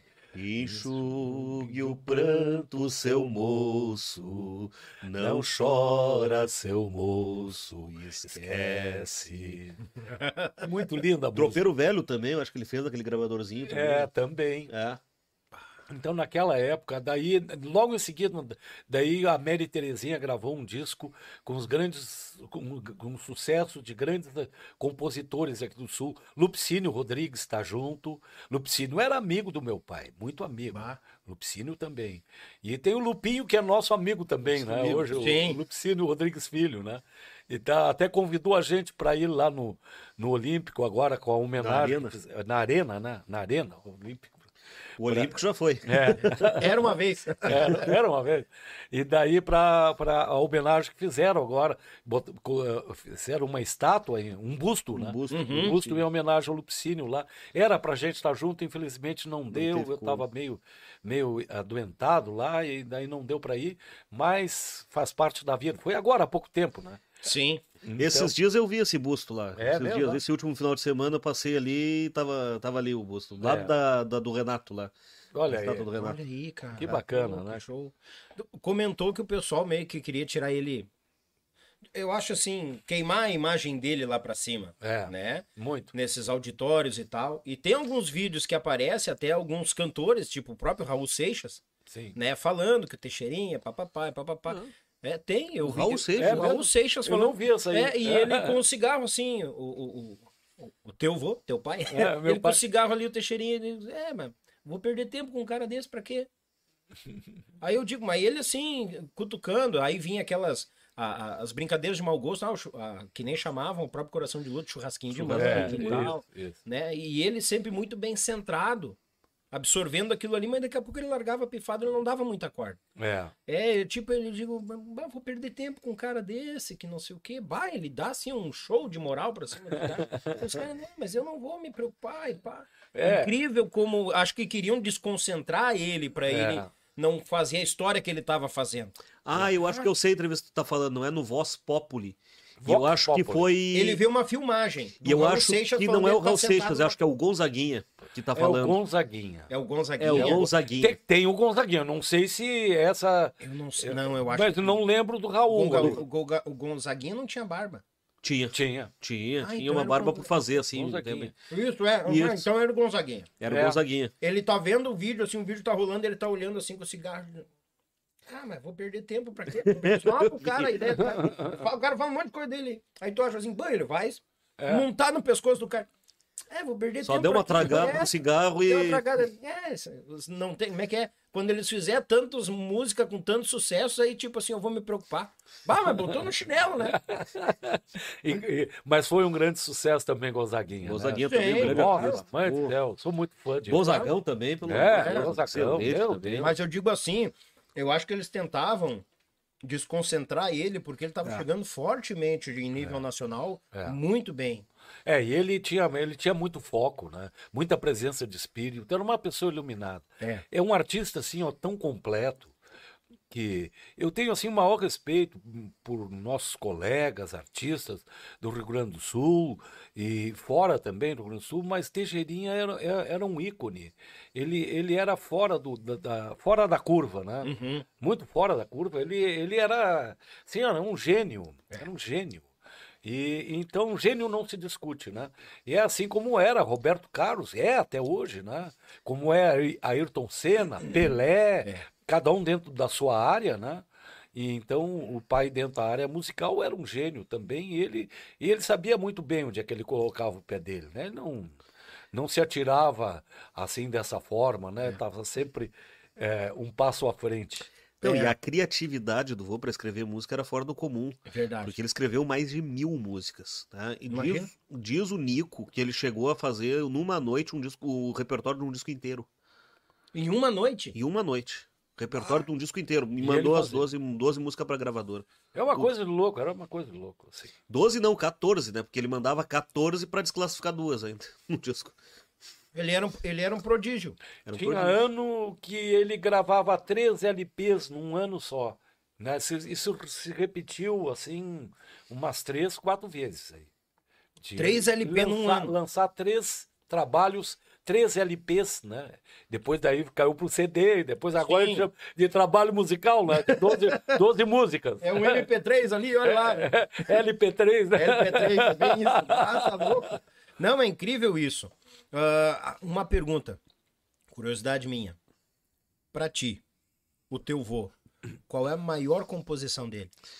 Aí é difícil. Tu me apertou. O vô, ele tem, Tem música várias, que, eu não sei, ele brotava. Mas o maior sucesso mesmo é, sem dúvida nenhuma, o Coração de Lua. Coração de Luto, é. É, É mas uma- ele tem grandes músicas. É, O eu próprio digo do velho- gosto. O Tropeiro próprio Velho Velho. Casarão também. Velho Casarão, Lindo. né? Querência Amada, ah, Mas tem outras, assim como Vai Cantador. Vai Cantador. Vai cantar. ah, apenas uma flor é lindíssimo. Nossa. Fonte de beleza. Esses dias uma, uma, uma moça ah, que é muito fã dele não conhecia essa música, Fonte de Beleza. Ela mandou no meio da madrugada assim. Acabei de ouvir Fonte de Beleza do teu avô, mas que música linda, eu não, Não poderia... conhecia. Não conhecia. No meio da madrugada ela me mandou mensagem, assim, eu olhei aquilo, mas ah, como tu diz, né? Argamassa, acho que Aham.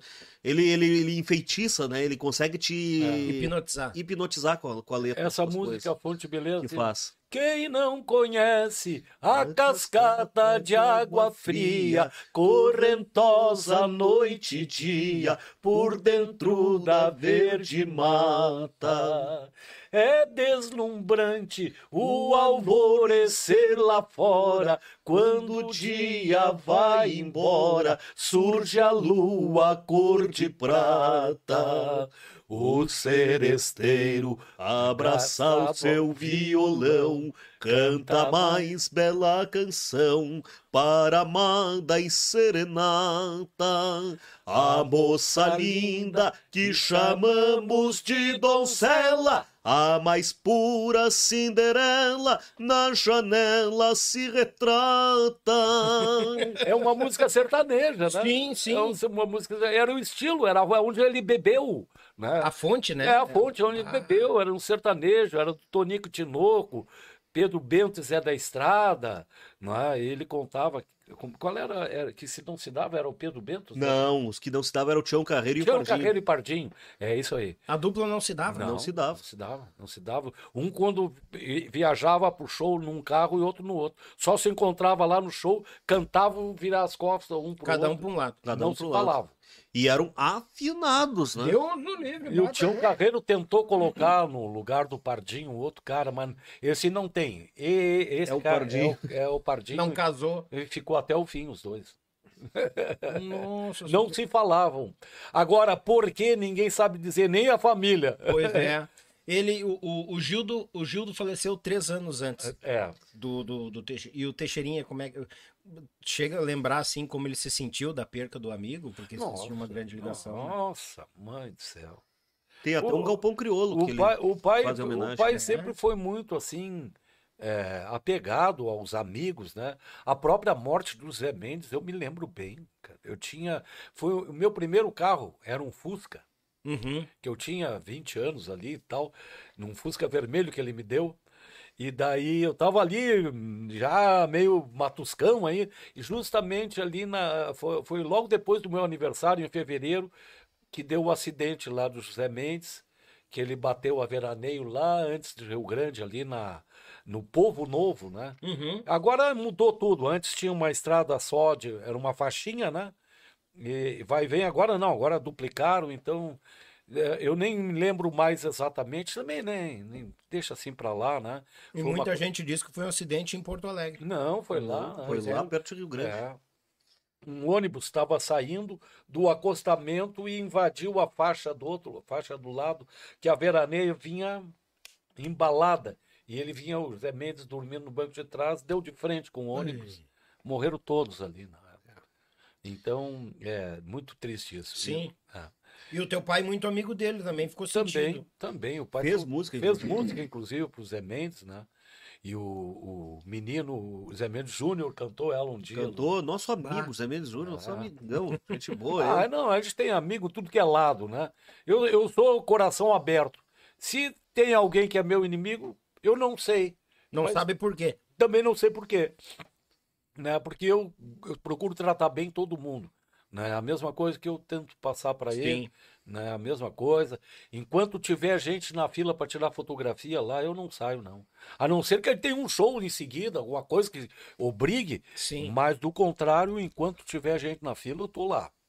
Tem, tem alguma parte marcante que tu nota assim que, que o teu pai. Eu não acredito que meu pai fez isso. Ah, tem muita coisa. É. É, eu tenho que lembrar, mas tem coisas assim até. Olha, é, de- de- deixa eu. Daqui a pouquinho vai vir alguma É, coisa. não digo assim de, de peleia nem nada, né? Mas daqui a pouco assim, bah, o pai fez isso, que incrível. É. Eu lembro não que- imaginava. Ah, eu, eu posso te dizer, ele, ele, era- ele tinha muitos dons, né? O pai dirigia bem É, pra eu caramba. pensei nisso. Dirigia muito bem. Motora de E- mão cheia, e então. depois ele botou um motorista para ajudar ele na estrada. Mas ele, ele é que ele me fazia esse Rio Grande aí. Quando atravessava a ponte do Guaíba, não tinha mais asfalto. Tu viajava o Rio Grande inteiro aí, pegando barro vermelho e tal, e ele um metia a bronca lá. na- não, não, tinha, não tinha tempo ruim para ele. Né?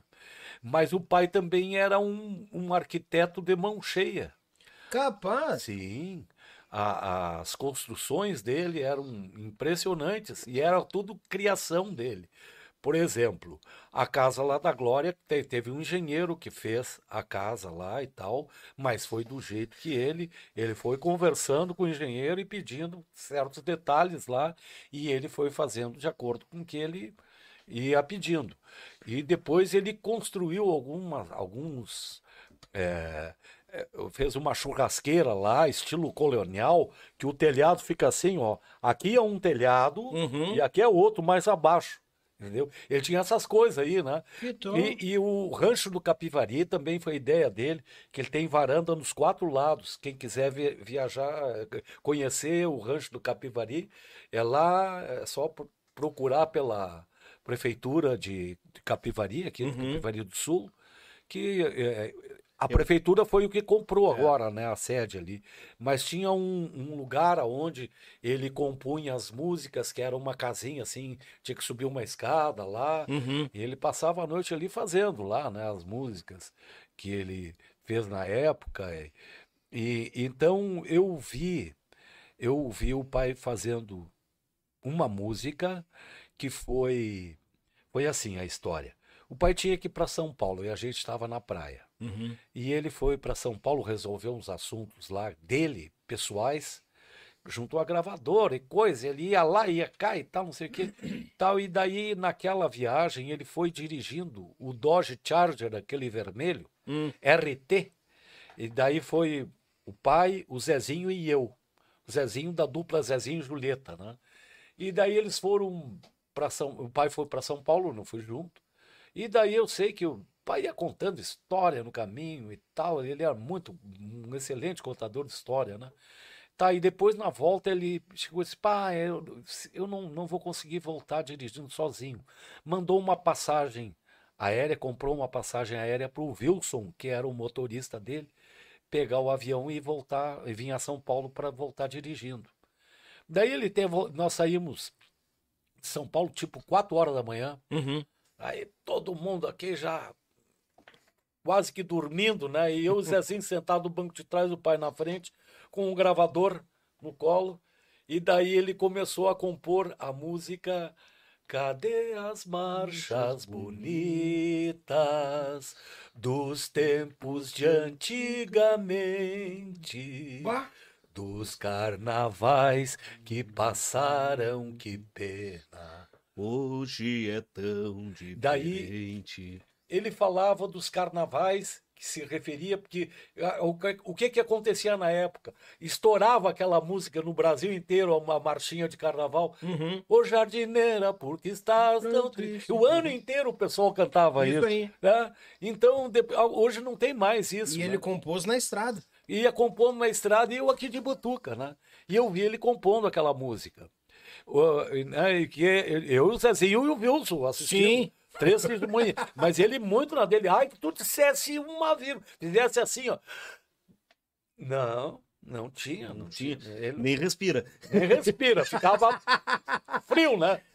Deixava ele fazer a obra dele. É verdade. O, o que que tirava ele do sério? Ele é sempre muito centrado. Deve ter visto alguma vez Ah, ele o que tirava ele do sério era fazer as coisas erradas. É tentar entrar com a malandragem em cima dele. Isso aí, isso aí ele ficava louco, furioso, entendeu? De alguém querer passar a perna ou então vir contar uma mentira para ele que ele não admitia isso.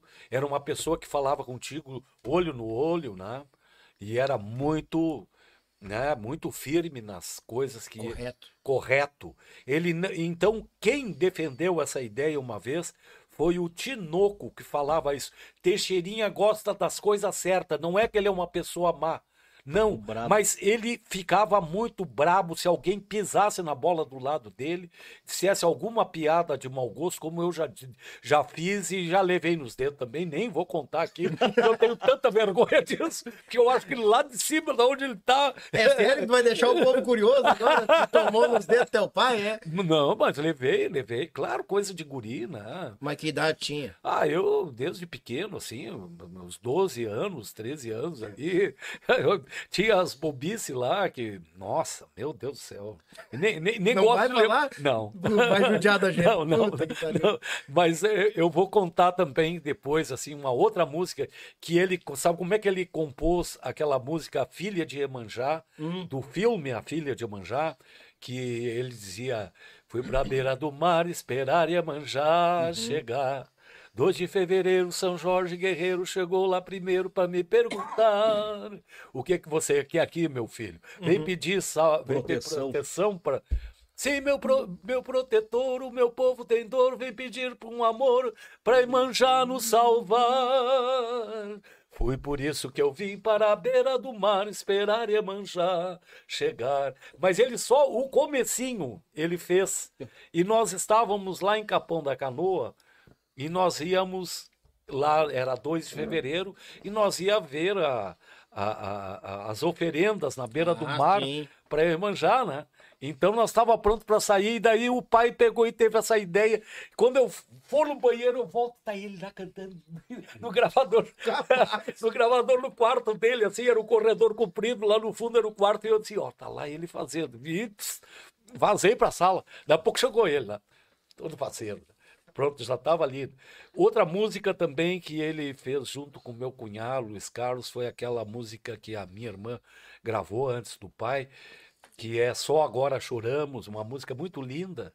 E, e até foi gravada por um. é, é, o pai usava muito a guitarra havaiana nas músicas dele. Sim. Né? Através do Poli. do Poli. O Poli era o maestro da maioria dos discos do pai. Então ele que fazia a guitarra havaiana e agora apareceu um, um, um, um artista muito bom que toca guitarra. Como é o nome dele? O Vicente Ferri. Vicente Ferri. Cantando essa música junto com ele mesmo. Ele botou a imagem e tal. Eu tenho aqui no WhatsApp aqui. Recebi, cara, eu, eu, assim, aquilo me deu uma emoção tão grande ouvindo. Eu disse que eu vou aprender essa música também, né? E copiei a música. Já tenho a letra lá, nós já cantamos. Mas é só um pedacinho aqui, né? Como é que era? Quatro paredes e uma mesinha, também o cinzeiro e um vaso de flor, daquele sofá de veludo vermelho, somente nós dois falava de amor. Naquele casal de velhinhos amigos, cuidava você com medo de mim. Na porta da frente eu saía por ela, tocando nas rosas do lindo jardim. Cara, mas que poesia, né? Vai tomar banho, cara. Ah, pelo amor de Deus. É assim a simplicidade que é lindo. Era isso que ele tinha. Ele contava uma história em todas as músicas dele. Essa, esse era o grande segredo. E também ele disse pra mim assim, ó, toda música que for uma história e toda música que for o- um- uma melodia triste que fala de uma, alguma coisa triste, ela vira sucesso. E era batata, né? Coração de Luto era uma música muito triste, né? Ele, ele tinha muito esse lado sentimental. Hoje o Brasil perdeu muito isso, porque só quer, só quer embalo e não sei o quê. Tudo bem, tem que ter um embalo, mas também tem que ter a música que toca É, e a alma, música né? não era triste, mas é uma história também que é o Torgilho Negro. Volta do Torgilho Torgilho Negro também é uma história também. Ele, ele tinha essa nuance, né, de contar alguma Conteúdo, coisa. né? É. É. Conteúdo. Coisa que tá muito vazia. É. A, a- nossa música de nível nacional, É. que o nível que ele, que ele atingiu, hoje tá muito vazio. Sim. Tá mais na batida, numa, numa É. quebrar, Refrão. e senta aqui, vai lá e coisa arada. E a repetição de um refrão assim que não para mais, né? É sempre aquela mesma coisa. O cara, o cara começa com um refrão, tem música que é só refrão. Só aquele refrão ele fica batendo naquela mesma coisa. Então fica muito vazio, né? É, Eu acho que ficou tem que muito sem conteúdo. A pessoa É. ficou muito do resumo. O público tem que ah, ter, ter uma começar a abrir para o público geral uma coisa de conteúdos mais amplo, É. porque também é bom, porque senão daqui a pouco tu vai ficar só naquela coisa resumida, daqui a pouco não tem mais música. Tu acaba com a música no, no modo geral. É, então é, essa forma eles estão usando muito, né? Tá muito simples as coisas, mas temos ainda grandes artistas no Brasil em vários segmentos, né? Isso, Claro. né? Que nem vamos citar nome aqui, mas tem muita gente aí que eu Aqui admiro. na gauchada tem muita coisa boa, né? Muita Nossa, gente boa. vá, tá louco. Ah, Nossa, Eu tá acho que a nossa música não atinge mais lá pra cima porque eles podam porque tem valor, É, tem conteúdo. É. E é uma coisa que eles não querem que chegue lá. É. é, Acho que eles preferem uma coisa que eles consigam manter na mão. E a gauchada eles não vão conseguir manter na mão. é. Devido a esses valores. É. E a nossa, o nosso sangue de querer fazer acontecer e cuidar do que é nosso. é. Vocês podem ver, o, ah, eu até vou falar uma coisa que eu, eu não, não, não gosto de estar falando essas coisas, mas é, se bem que me veio na ideia agora. Fica à vontade. Esse menino, o Thomas, que foi ganhou o, The Voice Kids. The Voice Kids, Sim. né? E é o nosso grande artista que nós temos aí. Uhum. Esse menino, ele foi impedido de cantar uma Querência Amada. Música nossa, no- daqui, no daqui do? Rio Grande. né? Ele não disse, mas eu sei que foi. Porque eu tenho certeza que ele foi pilchado lá e não deixaram ele cantar. Fizeram, fizeram ele cantar o, o Beijinho Doce, né? E Uhum. tal. Eu tenho certeza que isso aí foi poda. Não, não, não música Teixeira aqui, não. Mas uma parte, tá? O Thomas falou lá pro guri de Uruguaiana que não queriam nem que ele fosse pilchado Pilchado. na né? apresentação. Olha aí, ó. Eu isso também é importante ser ressaltar. Eu É, vi isso aí. Eu tô falando assim uma coisa, um sentimento, mas não tô falando mal também, né? Claro, claro. Mas eu não gosto dessas coisas assim, ó. É, por- é, de, de- de impedir. Por que, que tem que impedir? Porque o preconceito com a música do Rio Grande do Sul.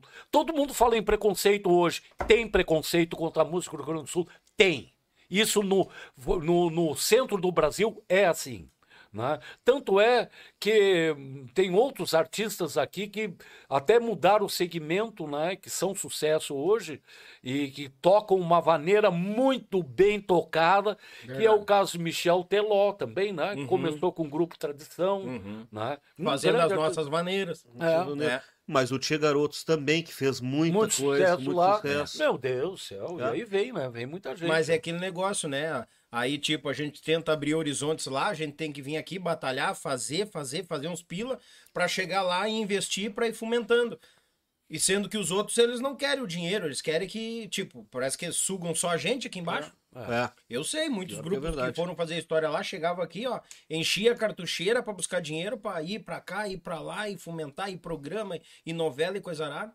Mas hoje Sabe, em é dia incrível eles isso. não, não, não nos, nos podam mais. Eu acho que não. Porque nós temos isso aqui, ó, internet, É. que tá aqui, ó.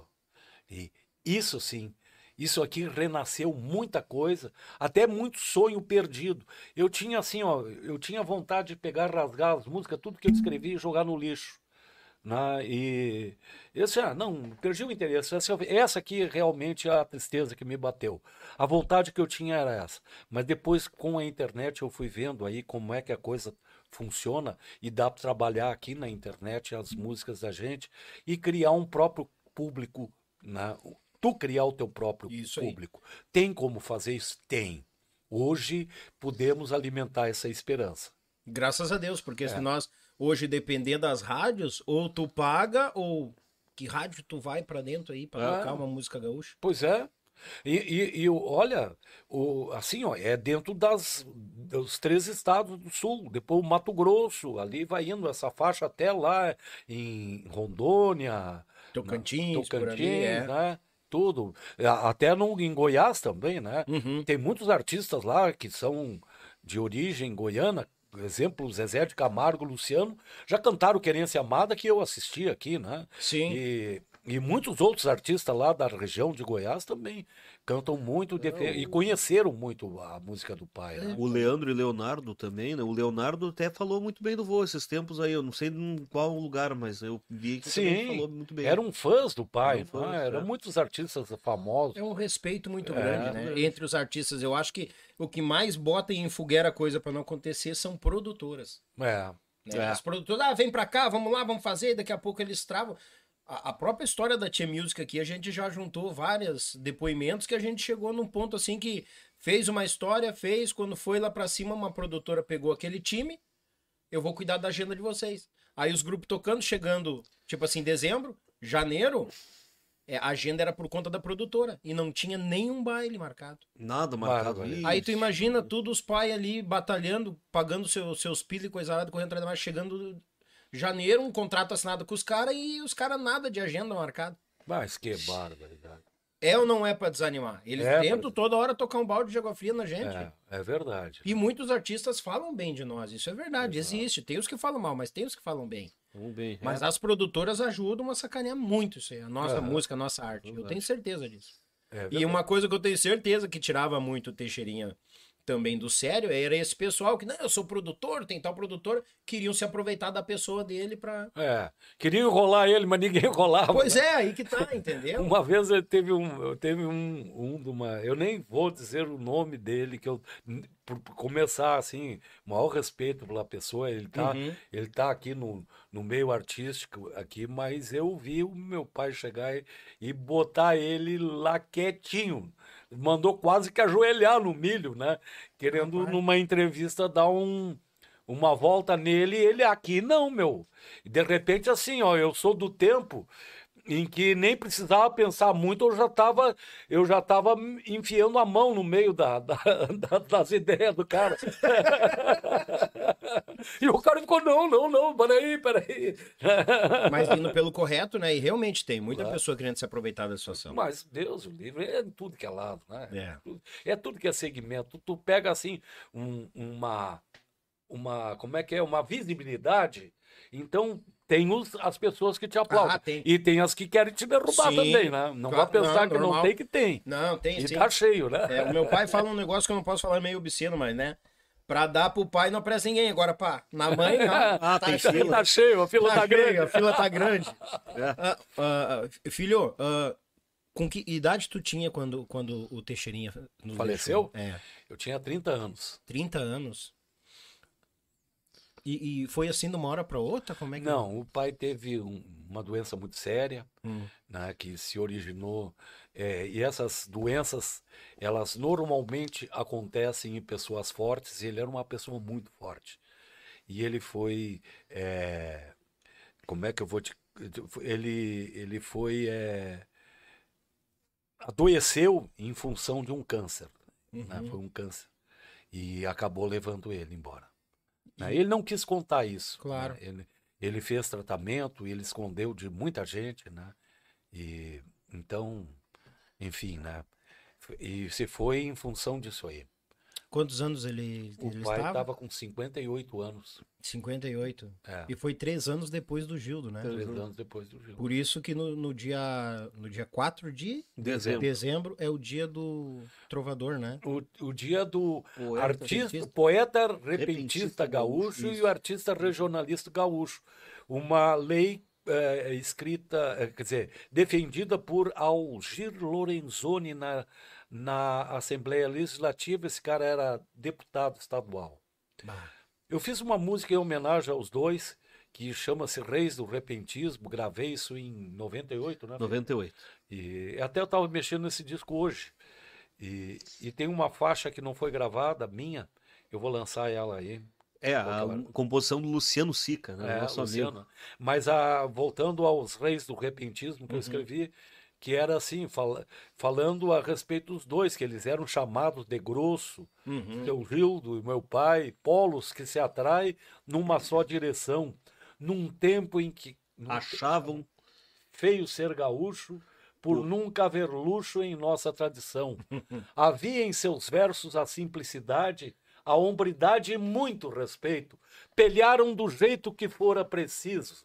Eleitos do povo reis do repentismo e o nome que a vida lhes deu por direito. E aí vai, são quatro estrofes ali. Daí fala 4 de dezembro, entrou para a história. Conta aí, meu filho, que eu tô com. Vou até vou cantar um pedacinho mais ou menos assim, ó. 4 de dezembro entrou para a história, consagrado à memória do Dia dos Artistas, é lei estadual. Por honra e glória, merecida vitória, grandes repentistas, ofereço estes versos em agradecimento à honrosa Assembleia do Rio Grande Amado. Peço que prestem reverência esse dia, que também dedico nessa melodia com suas bênçãos. Muito obrigado. Reverência. Bah, bonito, bonito. Bah, é, é uma, é uma forma de, de gratidão, né? Pelo, pelo trabalho que foi feito pela Assembleia, É, sendo duas pessoas muito especiais, dois troncos do nosso Rio Grande do Sul, né? É Duas verdade. grandes referências, né? Até Referências. hoje Até vai por hoje. muitos e muitos É, anos, com verdade. certeza. É. A música gaúcha não teria acontecido sem esses dois, né? É. É. É, e- não, mas eu acrescento mais gente ainda, né? Com certeza. Pedro claro. Raimundo, Sim. os Bertuzzi, Os irmãos Bertucci. Zé Zé Mendes. Mendes. Nossa, os É. caras os caras fizeram muita história. Mas até te deixo uma sugestão também. Manda. Para um, podcast. Chama o seu Jorge. Jorge de Freitas, o filho do Gildo também. Filho do Gil, da Pra família ver da Trovador, né? Trovador também. Aí, é rapaz. um Ah, e a grande Cláudia- amigo nosso. E o Luizinho e a Cláudia têm contato com ele, sim. Se Ah. não me engano, tem. Ah, são aí. amigos. Olha aí. Ah, vamos, vamos dar jeito, sim. Bah, Claro. Deus livre. Eu tinha uma pergunta na cabeça, agora eu me esqueci. Sobre música, sobre composição. Não era? Depois que o vô Ah, não, eu já falei, já falei. Já falou parte. da composição, já falou. Já já. falei. É. Ah, lembrei. Eu não vou judiar muito de você, mas eu só tenho essa dúvida. Teve uma época em 98 que teve uma briga muito grande na questão da Tia Music, vestimentas e coisa arada tal. Teixeirinha tinha capas que tava pilchado e capas social. Sim. Alguma vez te lembra de terem incomodado o teu pai devido à vestimenta? Olha, o pai já até tentou. é, tentou não, ele fez.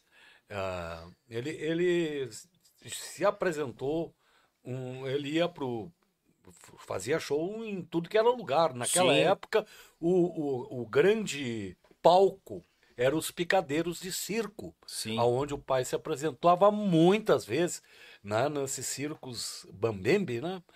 E ainda continuam aí. Tem um lá perto da minha casa, lá na, agora que eu estava vendo a propaganda lá. Não sei de quem é, até quero conhecer, quero ver quem é lá. Eu, eu conheci, eu ia pegar ingresso nas portarias de circo pro meu pai. Eu já tinha uns 17, 18 anos ali, já ajudava nessa parte, né? E- então, daí o. ah, ah, e quando surgiu. Como que- não, só um pouquinho. Faz de novo a pergunta que eu, que eu me. ah, Se pegavam no pé do. uh, questão de vestimenta. Vestimenta. É. tá. Ah, tá. Daí ele foi, foi numa dessas, ele chegou lá e não foi puxado, ele foi de terno e gravata. Hum. Ah, mas por que que não foi? Mas o pessoal era muito querido, ele era muito amado, né? Sim. E no Brasil inteiro, porque o artista, Teixeirinha, ele era um artista nacional, um artista internacional. Então ele, na época dele, não não tinha essa essa coisa do, do eh, que essa lei da, da pilcha, ela é uma coisa muito recente, foi mais ou menos na época eh, do, do pai ali, quase pro final da vida dele anos- ali foi pelos anos a- 90 a- que começaram. a pilcha eh, usar como é, dos anos 90, por e aí. referência, né? Como referência. Como, como é que é o, o traje de gala no Rio Grande do Sul. Isso, né? isso. Então tu pode te apresentar num, num qualquer sociedade aí pilchado, sem problema nenhum, porque é um traje de gala. Isso, isso. Né? Isso foi. é, é, como é que é? Foi, foi fixado como, como lei, né? No estado aí, né? Mas então tá. E o pai, ele. Ele mesmo usava nas capas de disco uma- um lado ele de terno e gravata, do outro lado ele pilchado. Uhum. né? Ele nunca abandonou a tradição do Rio Grande do Sul, mas ele também não, não tinha a obrigação de ser tradicionalista. Eu acho que isso aí, sabe que o Rio Grande do Sul tem uma mania de rotular as pessoas. Sabe? É o rótulo. Não, porque o cara tem que ser assim. Eu, eu tenho que ser assim porque o meu pai era assim. Eu não tenho. Eu, de repente eu posso ser eu mesmo. Não Claro. seria mais cômodo eu ser meu, eu mesmo. Claro. E é uma coisa que eu luto muito por isso. E eu acho que todo mundo deve lutar pela sua originalidade, né? Porque Autenticidade. A, autenticidade, aquilo que está na tua alma. Não adianta. Então agora, nesses cursos de internet aí que eu estou fazendo aí, o negócio é o seguinte, não, não é, a- não tem, tu não tem que definir a música que o povo quer ouvir. Não, Tu tem que fazer a tua música, fazer as pessoas gostarem da tua música. Justamente. Mas não, ah, não, eu vou fazer assim, ó, uma música parecida com a Querência Amada aqui, ó, porque era o povo do meu. Errado. Tô errado. Tô com burro, já dei com os burros na água. Não é isso aí, não é por aí o caminho, não. Né? E o caminho é tu mostrar aquilo que a tua alma faz, tu sente. Aí vira aquela razão de viver, né? E tu sabe, Daniel, que eu tenho um pensamento também com isso também. Eu acho que lá no tempo do, do Vô, do Gil, do, todos esses artistas que a gente falou aí ao longo da entrevista, é, hum, tinha uma época que o tradicionalismo ele tinha sua força, mas cada um cuidava de si, sabia cuidar de si. Não tinha essa coisa de, de condenação, de julgamento, como tem hoje. Uhum. Hoje tu julga tudo. Ah, o cara não. Vai, provavelmente pode ter alguém que diga que nós não estamos pilchados, eu e o pai. Mas, poxa, mas nós estamos fazendo uma, uma manifestação de uma vida gaúcha aqui. Um galpão, um chimarrão, carne, nós estamos fazendo em uma prosa, por exemplo, que é uma coisa do Rio Grande do Claro. Sul, né? E as pessoas não se dão conta disso, que a pilcha é um dos alicerces. É impo- importante. Eu gosto muito do traje gaúcho. Tenho muito orgulho. Mas o gauchismo ele vai além da pilcha.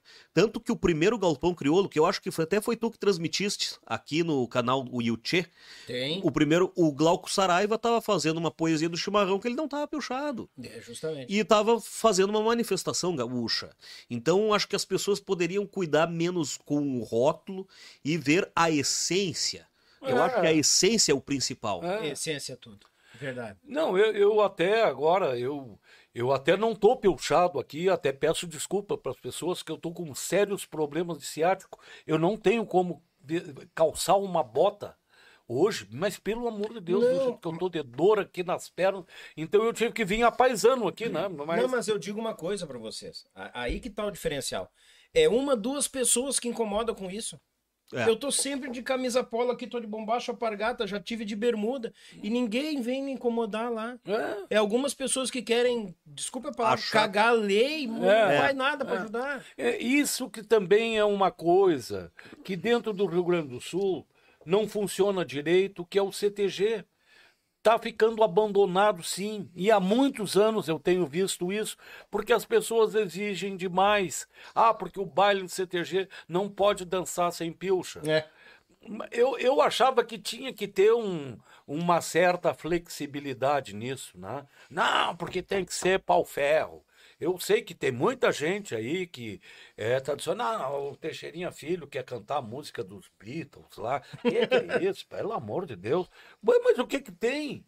Eu, eu faço alguma música que tenha uma pegada de rock, por exemplo, e daí? Foi eu que fiz. Eu, eu sou obrigado a ter que seguir uma linha? Não sou obrigado.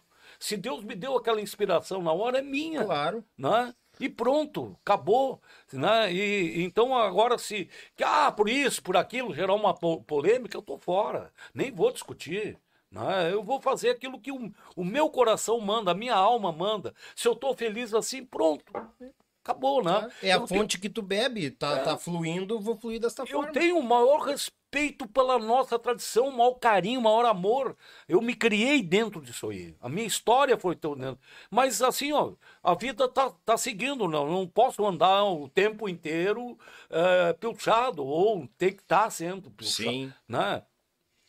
Paciência, né? A Claro. vida segue. Não, mas aqui o povo entende. Eu É. digo, é um, dois que sempre incomodam. Mas é. E depois tu sai do Rio Grande do Sul, do CTG do Rio Grande do Sul, todos estão tão bem. Todos estão bem. Sai aqui em Santa Catarina, aqui, ó, pulou ali pro outro lado. O Paraná, então, nem se fala. Tá tudo liberado. Bah, tudo tem, à che- vontade. tem CTGs lá que é uma estrutura descomunal. É. Tu Paraná? chega lá, mas, bah, Não, é no tem um- Paraná, tem no, um- Nortão do Paraná, Mas- meu Deus do céu. Nossa, tem um CTG lá em. Como é que era? Como é? Lu- fi- Do Magalhães Pinto. O filho dele, Luiz Eduardo Ah, Magalhães. em Luiz É Eduardo o nome Magalhães. da cidade. Tem um CTG lá em Luiz Eduardo Magalhães, na Bahia, que, nossa mãe do céu, cara, é de tirar o chapéu, né? E tá lá, lindo. E em Salvador também, o Centro Gaúcho, onde tocamos em Dentro do 2009. Gaúcho, é. É, é lá em Salvador, que Lá é em o, Salvador. o maior CTG do, do, do, do, do Brasil, é, em, é na Bahia, né? É, eu acho que é. É. E eu sei que eu- uma vez o que me Centro espantou, Gaúcho. É, O maior CTG eu sei que é na Bahia. Cantamos lá já. cantamos lá e no dia que nós fomos cantar lá, Tá um cara bem piochado, bigodão, tal, bem taura. Uhum. Chegou pra me cumprimentar. Ó, gente, bichinho, que prazer te receber aqui. O cara era baiano, tava. Entrou na nossa cultura. Usando a cultura. Usando a cultura. E, e isso que é bonito. Lá nos Estados Unidos hoje, né? Eu nunca fui lá, né? Mas, Uhum. mas tem vários artistas, colegas que já foram lá, tiveram nos CTGs em Miami, em Nova York, Chicago, Tem. Uhum. e tem na Califórnia também, né? E até no Japão tem CTG. Tem, tem, tem. Então. Tem tudo que é lugar, que nem a Tudo gente que tava lugar. conversando em off aqui dos lugares onde a gente chega, é onde É. tem gaúcho. é, Tem o é. CTG China Velha, também, que é lá na China. É na China. Eu tenho uma bandeira que o cara me deu uma vez lá na praia. É verdade. Queria que a gente fosse lá e daí eu perdi o contato com o cara. E não, no final, não vamos pra China ainda. Mas um dia a gente vai também. Não, mas antes Vai. tarde do que nunca. Vai que o homem esteja assistindo agora, daqui a pouco, né? Claro. Aí já leva o Daniel junto. Eu vou pra carregar caixa, só se for. Vai cantar lá com a gente, meu. Vai cantar, Ai, É. Deus do livre. Queria só registrar aqui, mandar um, um abraço, meu pessoal da VB Áudio Produtora, poesia é quando a gente enxerga o mundo com a alma. Botou aqui, ó. É isso aí, ó. isso aí. É aí que eu me refiro. Mandar fazer um registro aqui, ó. O pessoal mandou um, um, um, um YouTube. Um YouTube, não, desculpa, mandou YouTube. Meu amigo Cristiano de Oliveira fez um, um Pix pra nós lá, mandou o comprovante. Meu amigo Cristiano, vamos pra lista, tá? Tamo aqui, meu galo. Muito obrigado pela, pela audiência e pela presença. Tchê, eu tô assim, ó, maravilhado pela conversa, pelo papo. E queria agradecer a vinda de vocês Ô, querido, que não tem palavras, cara. Não tem palavras.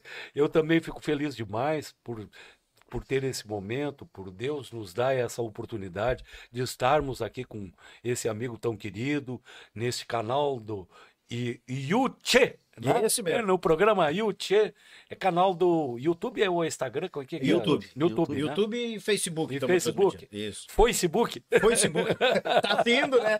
Mas estamos aqui, estamos tamo, tamo, tamo indo aos poucos. Não, foi-se foi -se de cortar grama. Ah, tá, não, cheguei, foi-se de foi.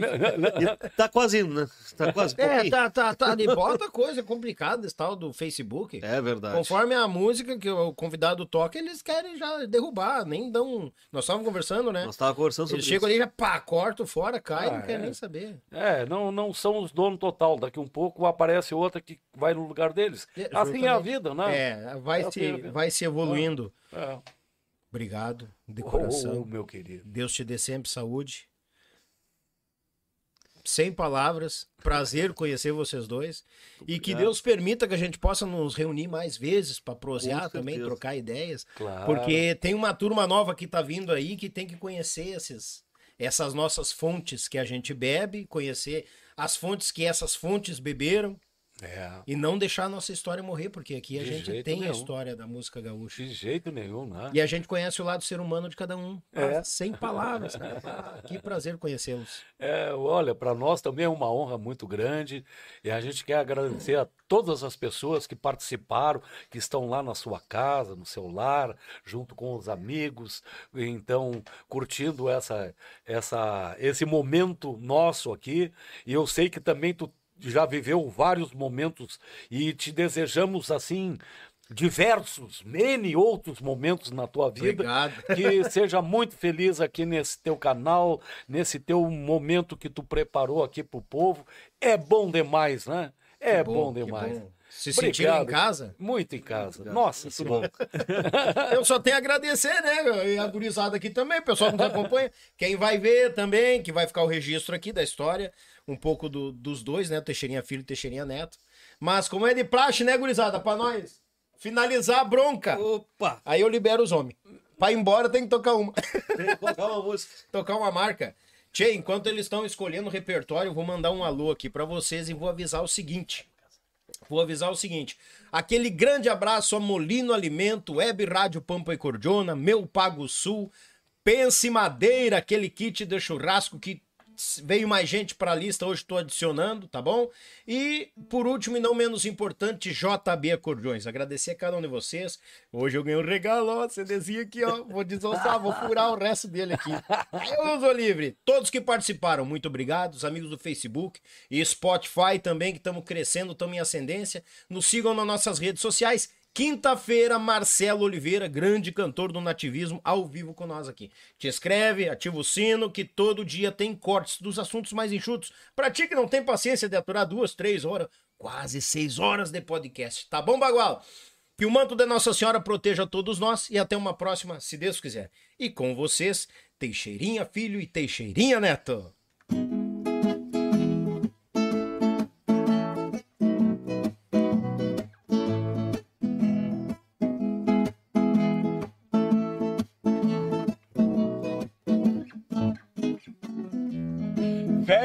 Casarão, já quase tapera, da grande figueira, sombreando o telhado. Se ela falasse, contava a história de quem lhe plantou há um século passado. Mas como eu sou neto de quem lhe plantou, eu conto a história, casarão amado, das suas paredes tem muro de bala, das revoluções que a história fala, de trincheira varanda e a sala, pra ser o construtor, meu avô afamado.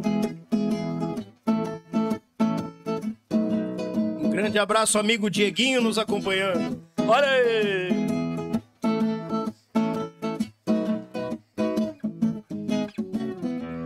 Ali meu avô doze filhos criou, sou filho de um que empunhou a bandeira. Meu avô morreu, ficou o meu pai, mandando na estância pela vida inteira. Meus tios foram embora pra outra querência, ficou o casarão que foi sempre em trincheira. Na frente o meu pai seu chimarrão tomava, comigo no colo ele me embalava. Com a minha mãe os dois cantarolavam para eu dormir na sombra da figueira.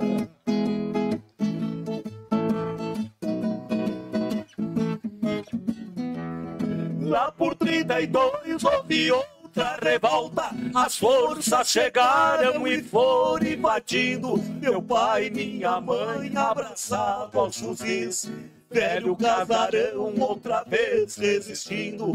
Lá do meu berço eu saí gateando pra ver e ouvir a balas unindo. As forças recuaram, acabou a desgraça. A figueira grande abafou a fumaça. Meu pai demonstrou ter ficado com a raça do meu velho avô que brigava sorrindo. Sorria cortando fundo barbaridade.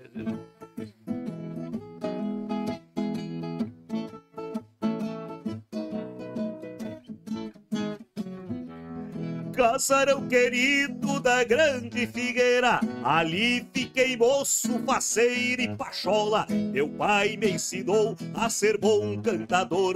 Meu primeiro acorde deu uma viola. Depois veio a morte, levou meu pai. Saí pelo mundo, minha fama rola. Quando eu ficar velho, velho casarão. Volto pra contigo, tombar no chão da grande figueira, quero meu caixão. E pra minha alma o céu por esmola.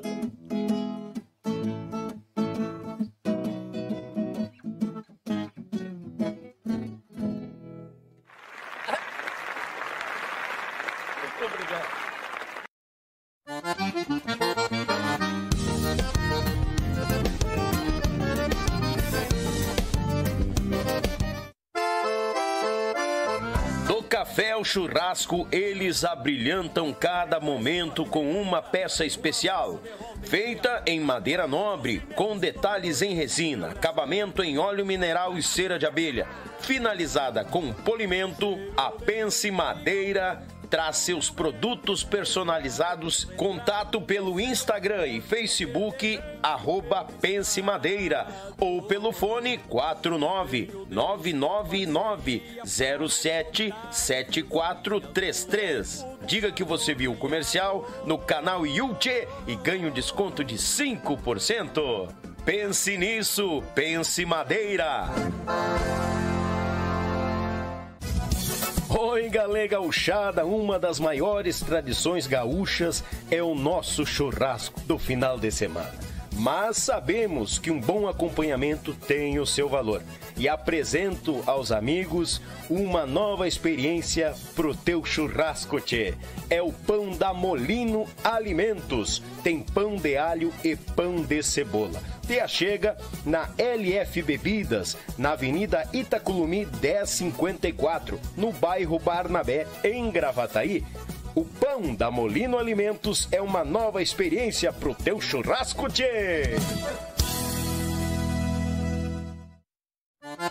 Tchê, tu quer concorrer a esse kit de churrasco personalizado da nossa parceira Pense Madeira? É muito simples. Nos acompanhe nos nossos podcasts toda terça e toda quinta a partir das 20 horas. Como é que tu participa? Faça a partir de 10 reais um super chat ou um pix para nós. Se tu fazer o pix, nos avise. Daniel, fiz o pix e o nome da pessoa da conta. Tchê, tu tá garantindo um número, porque no último podcast do mês a gente vai estar tá sorteando ao vivo esse kit de churrasco com a nossa parceira Pense Madeira, personalizado também do Yuchê Podcast. Quanto mais tu participar, mais chances tu tem de ganhar, meu galo velho. Então tu não pode perder pro teu churrasco ficar mais bagual em quantia. Avisando que o frete fica por conta do ganhador. Tchê, quanto mais tu participar, mais chances tu tens de ganhar. Vamos botar, gurizada!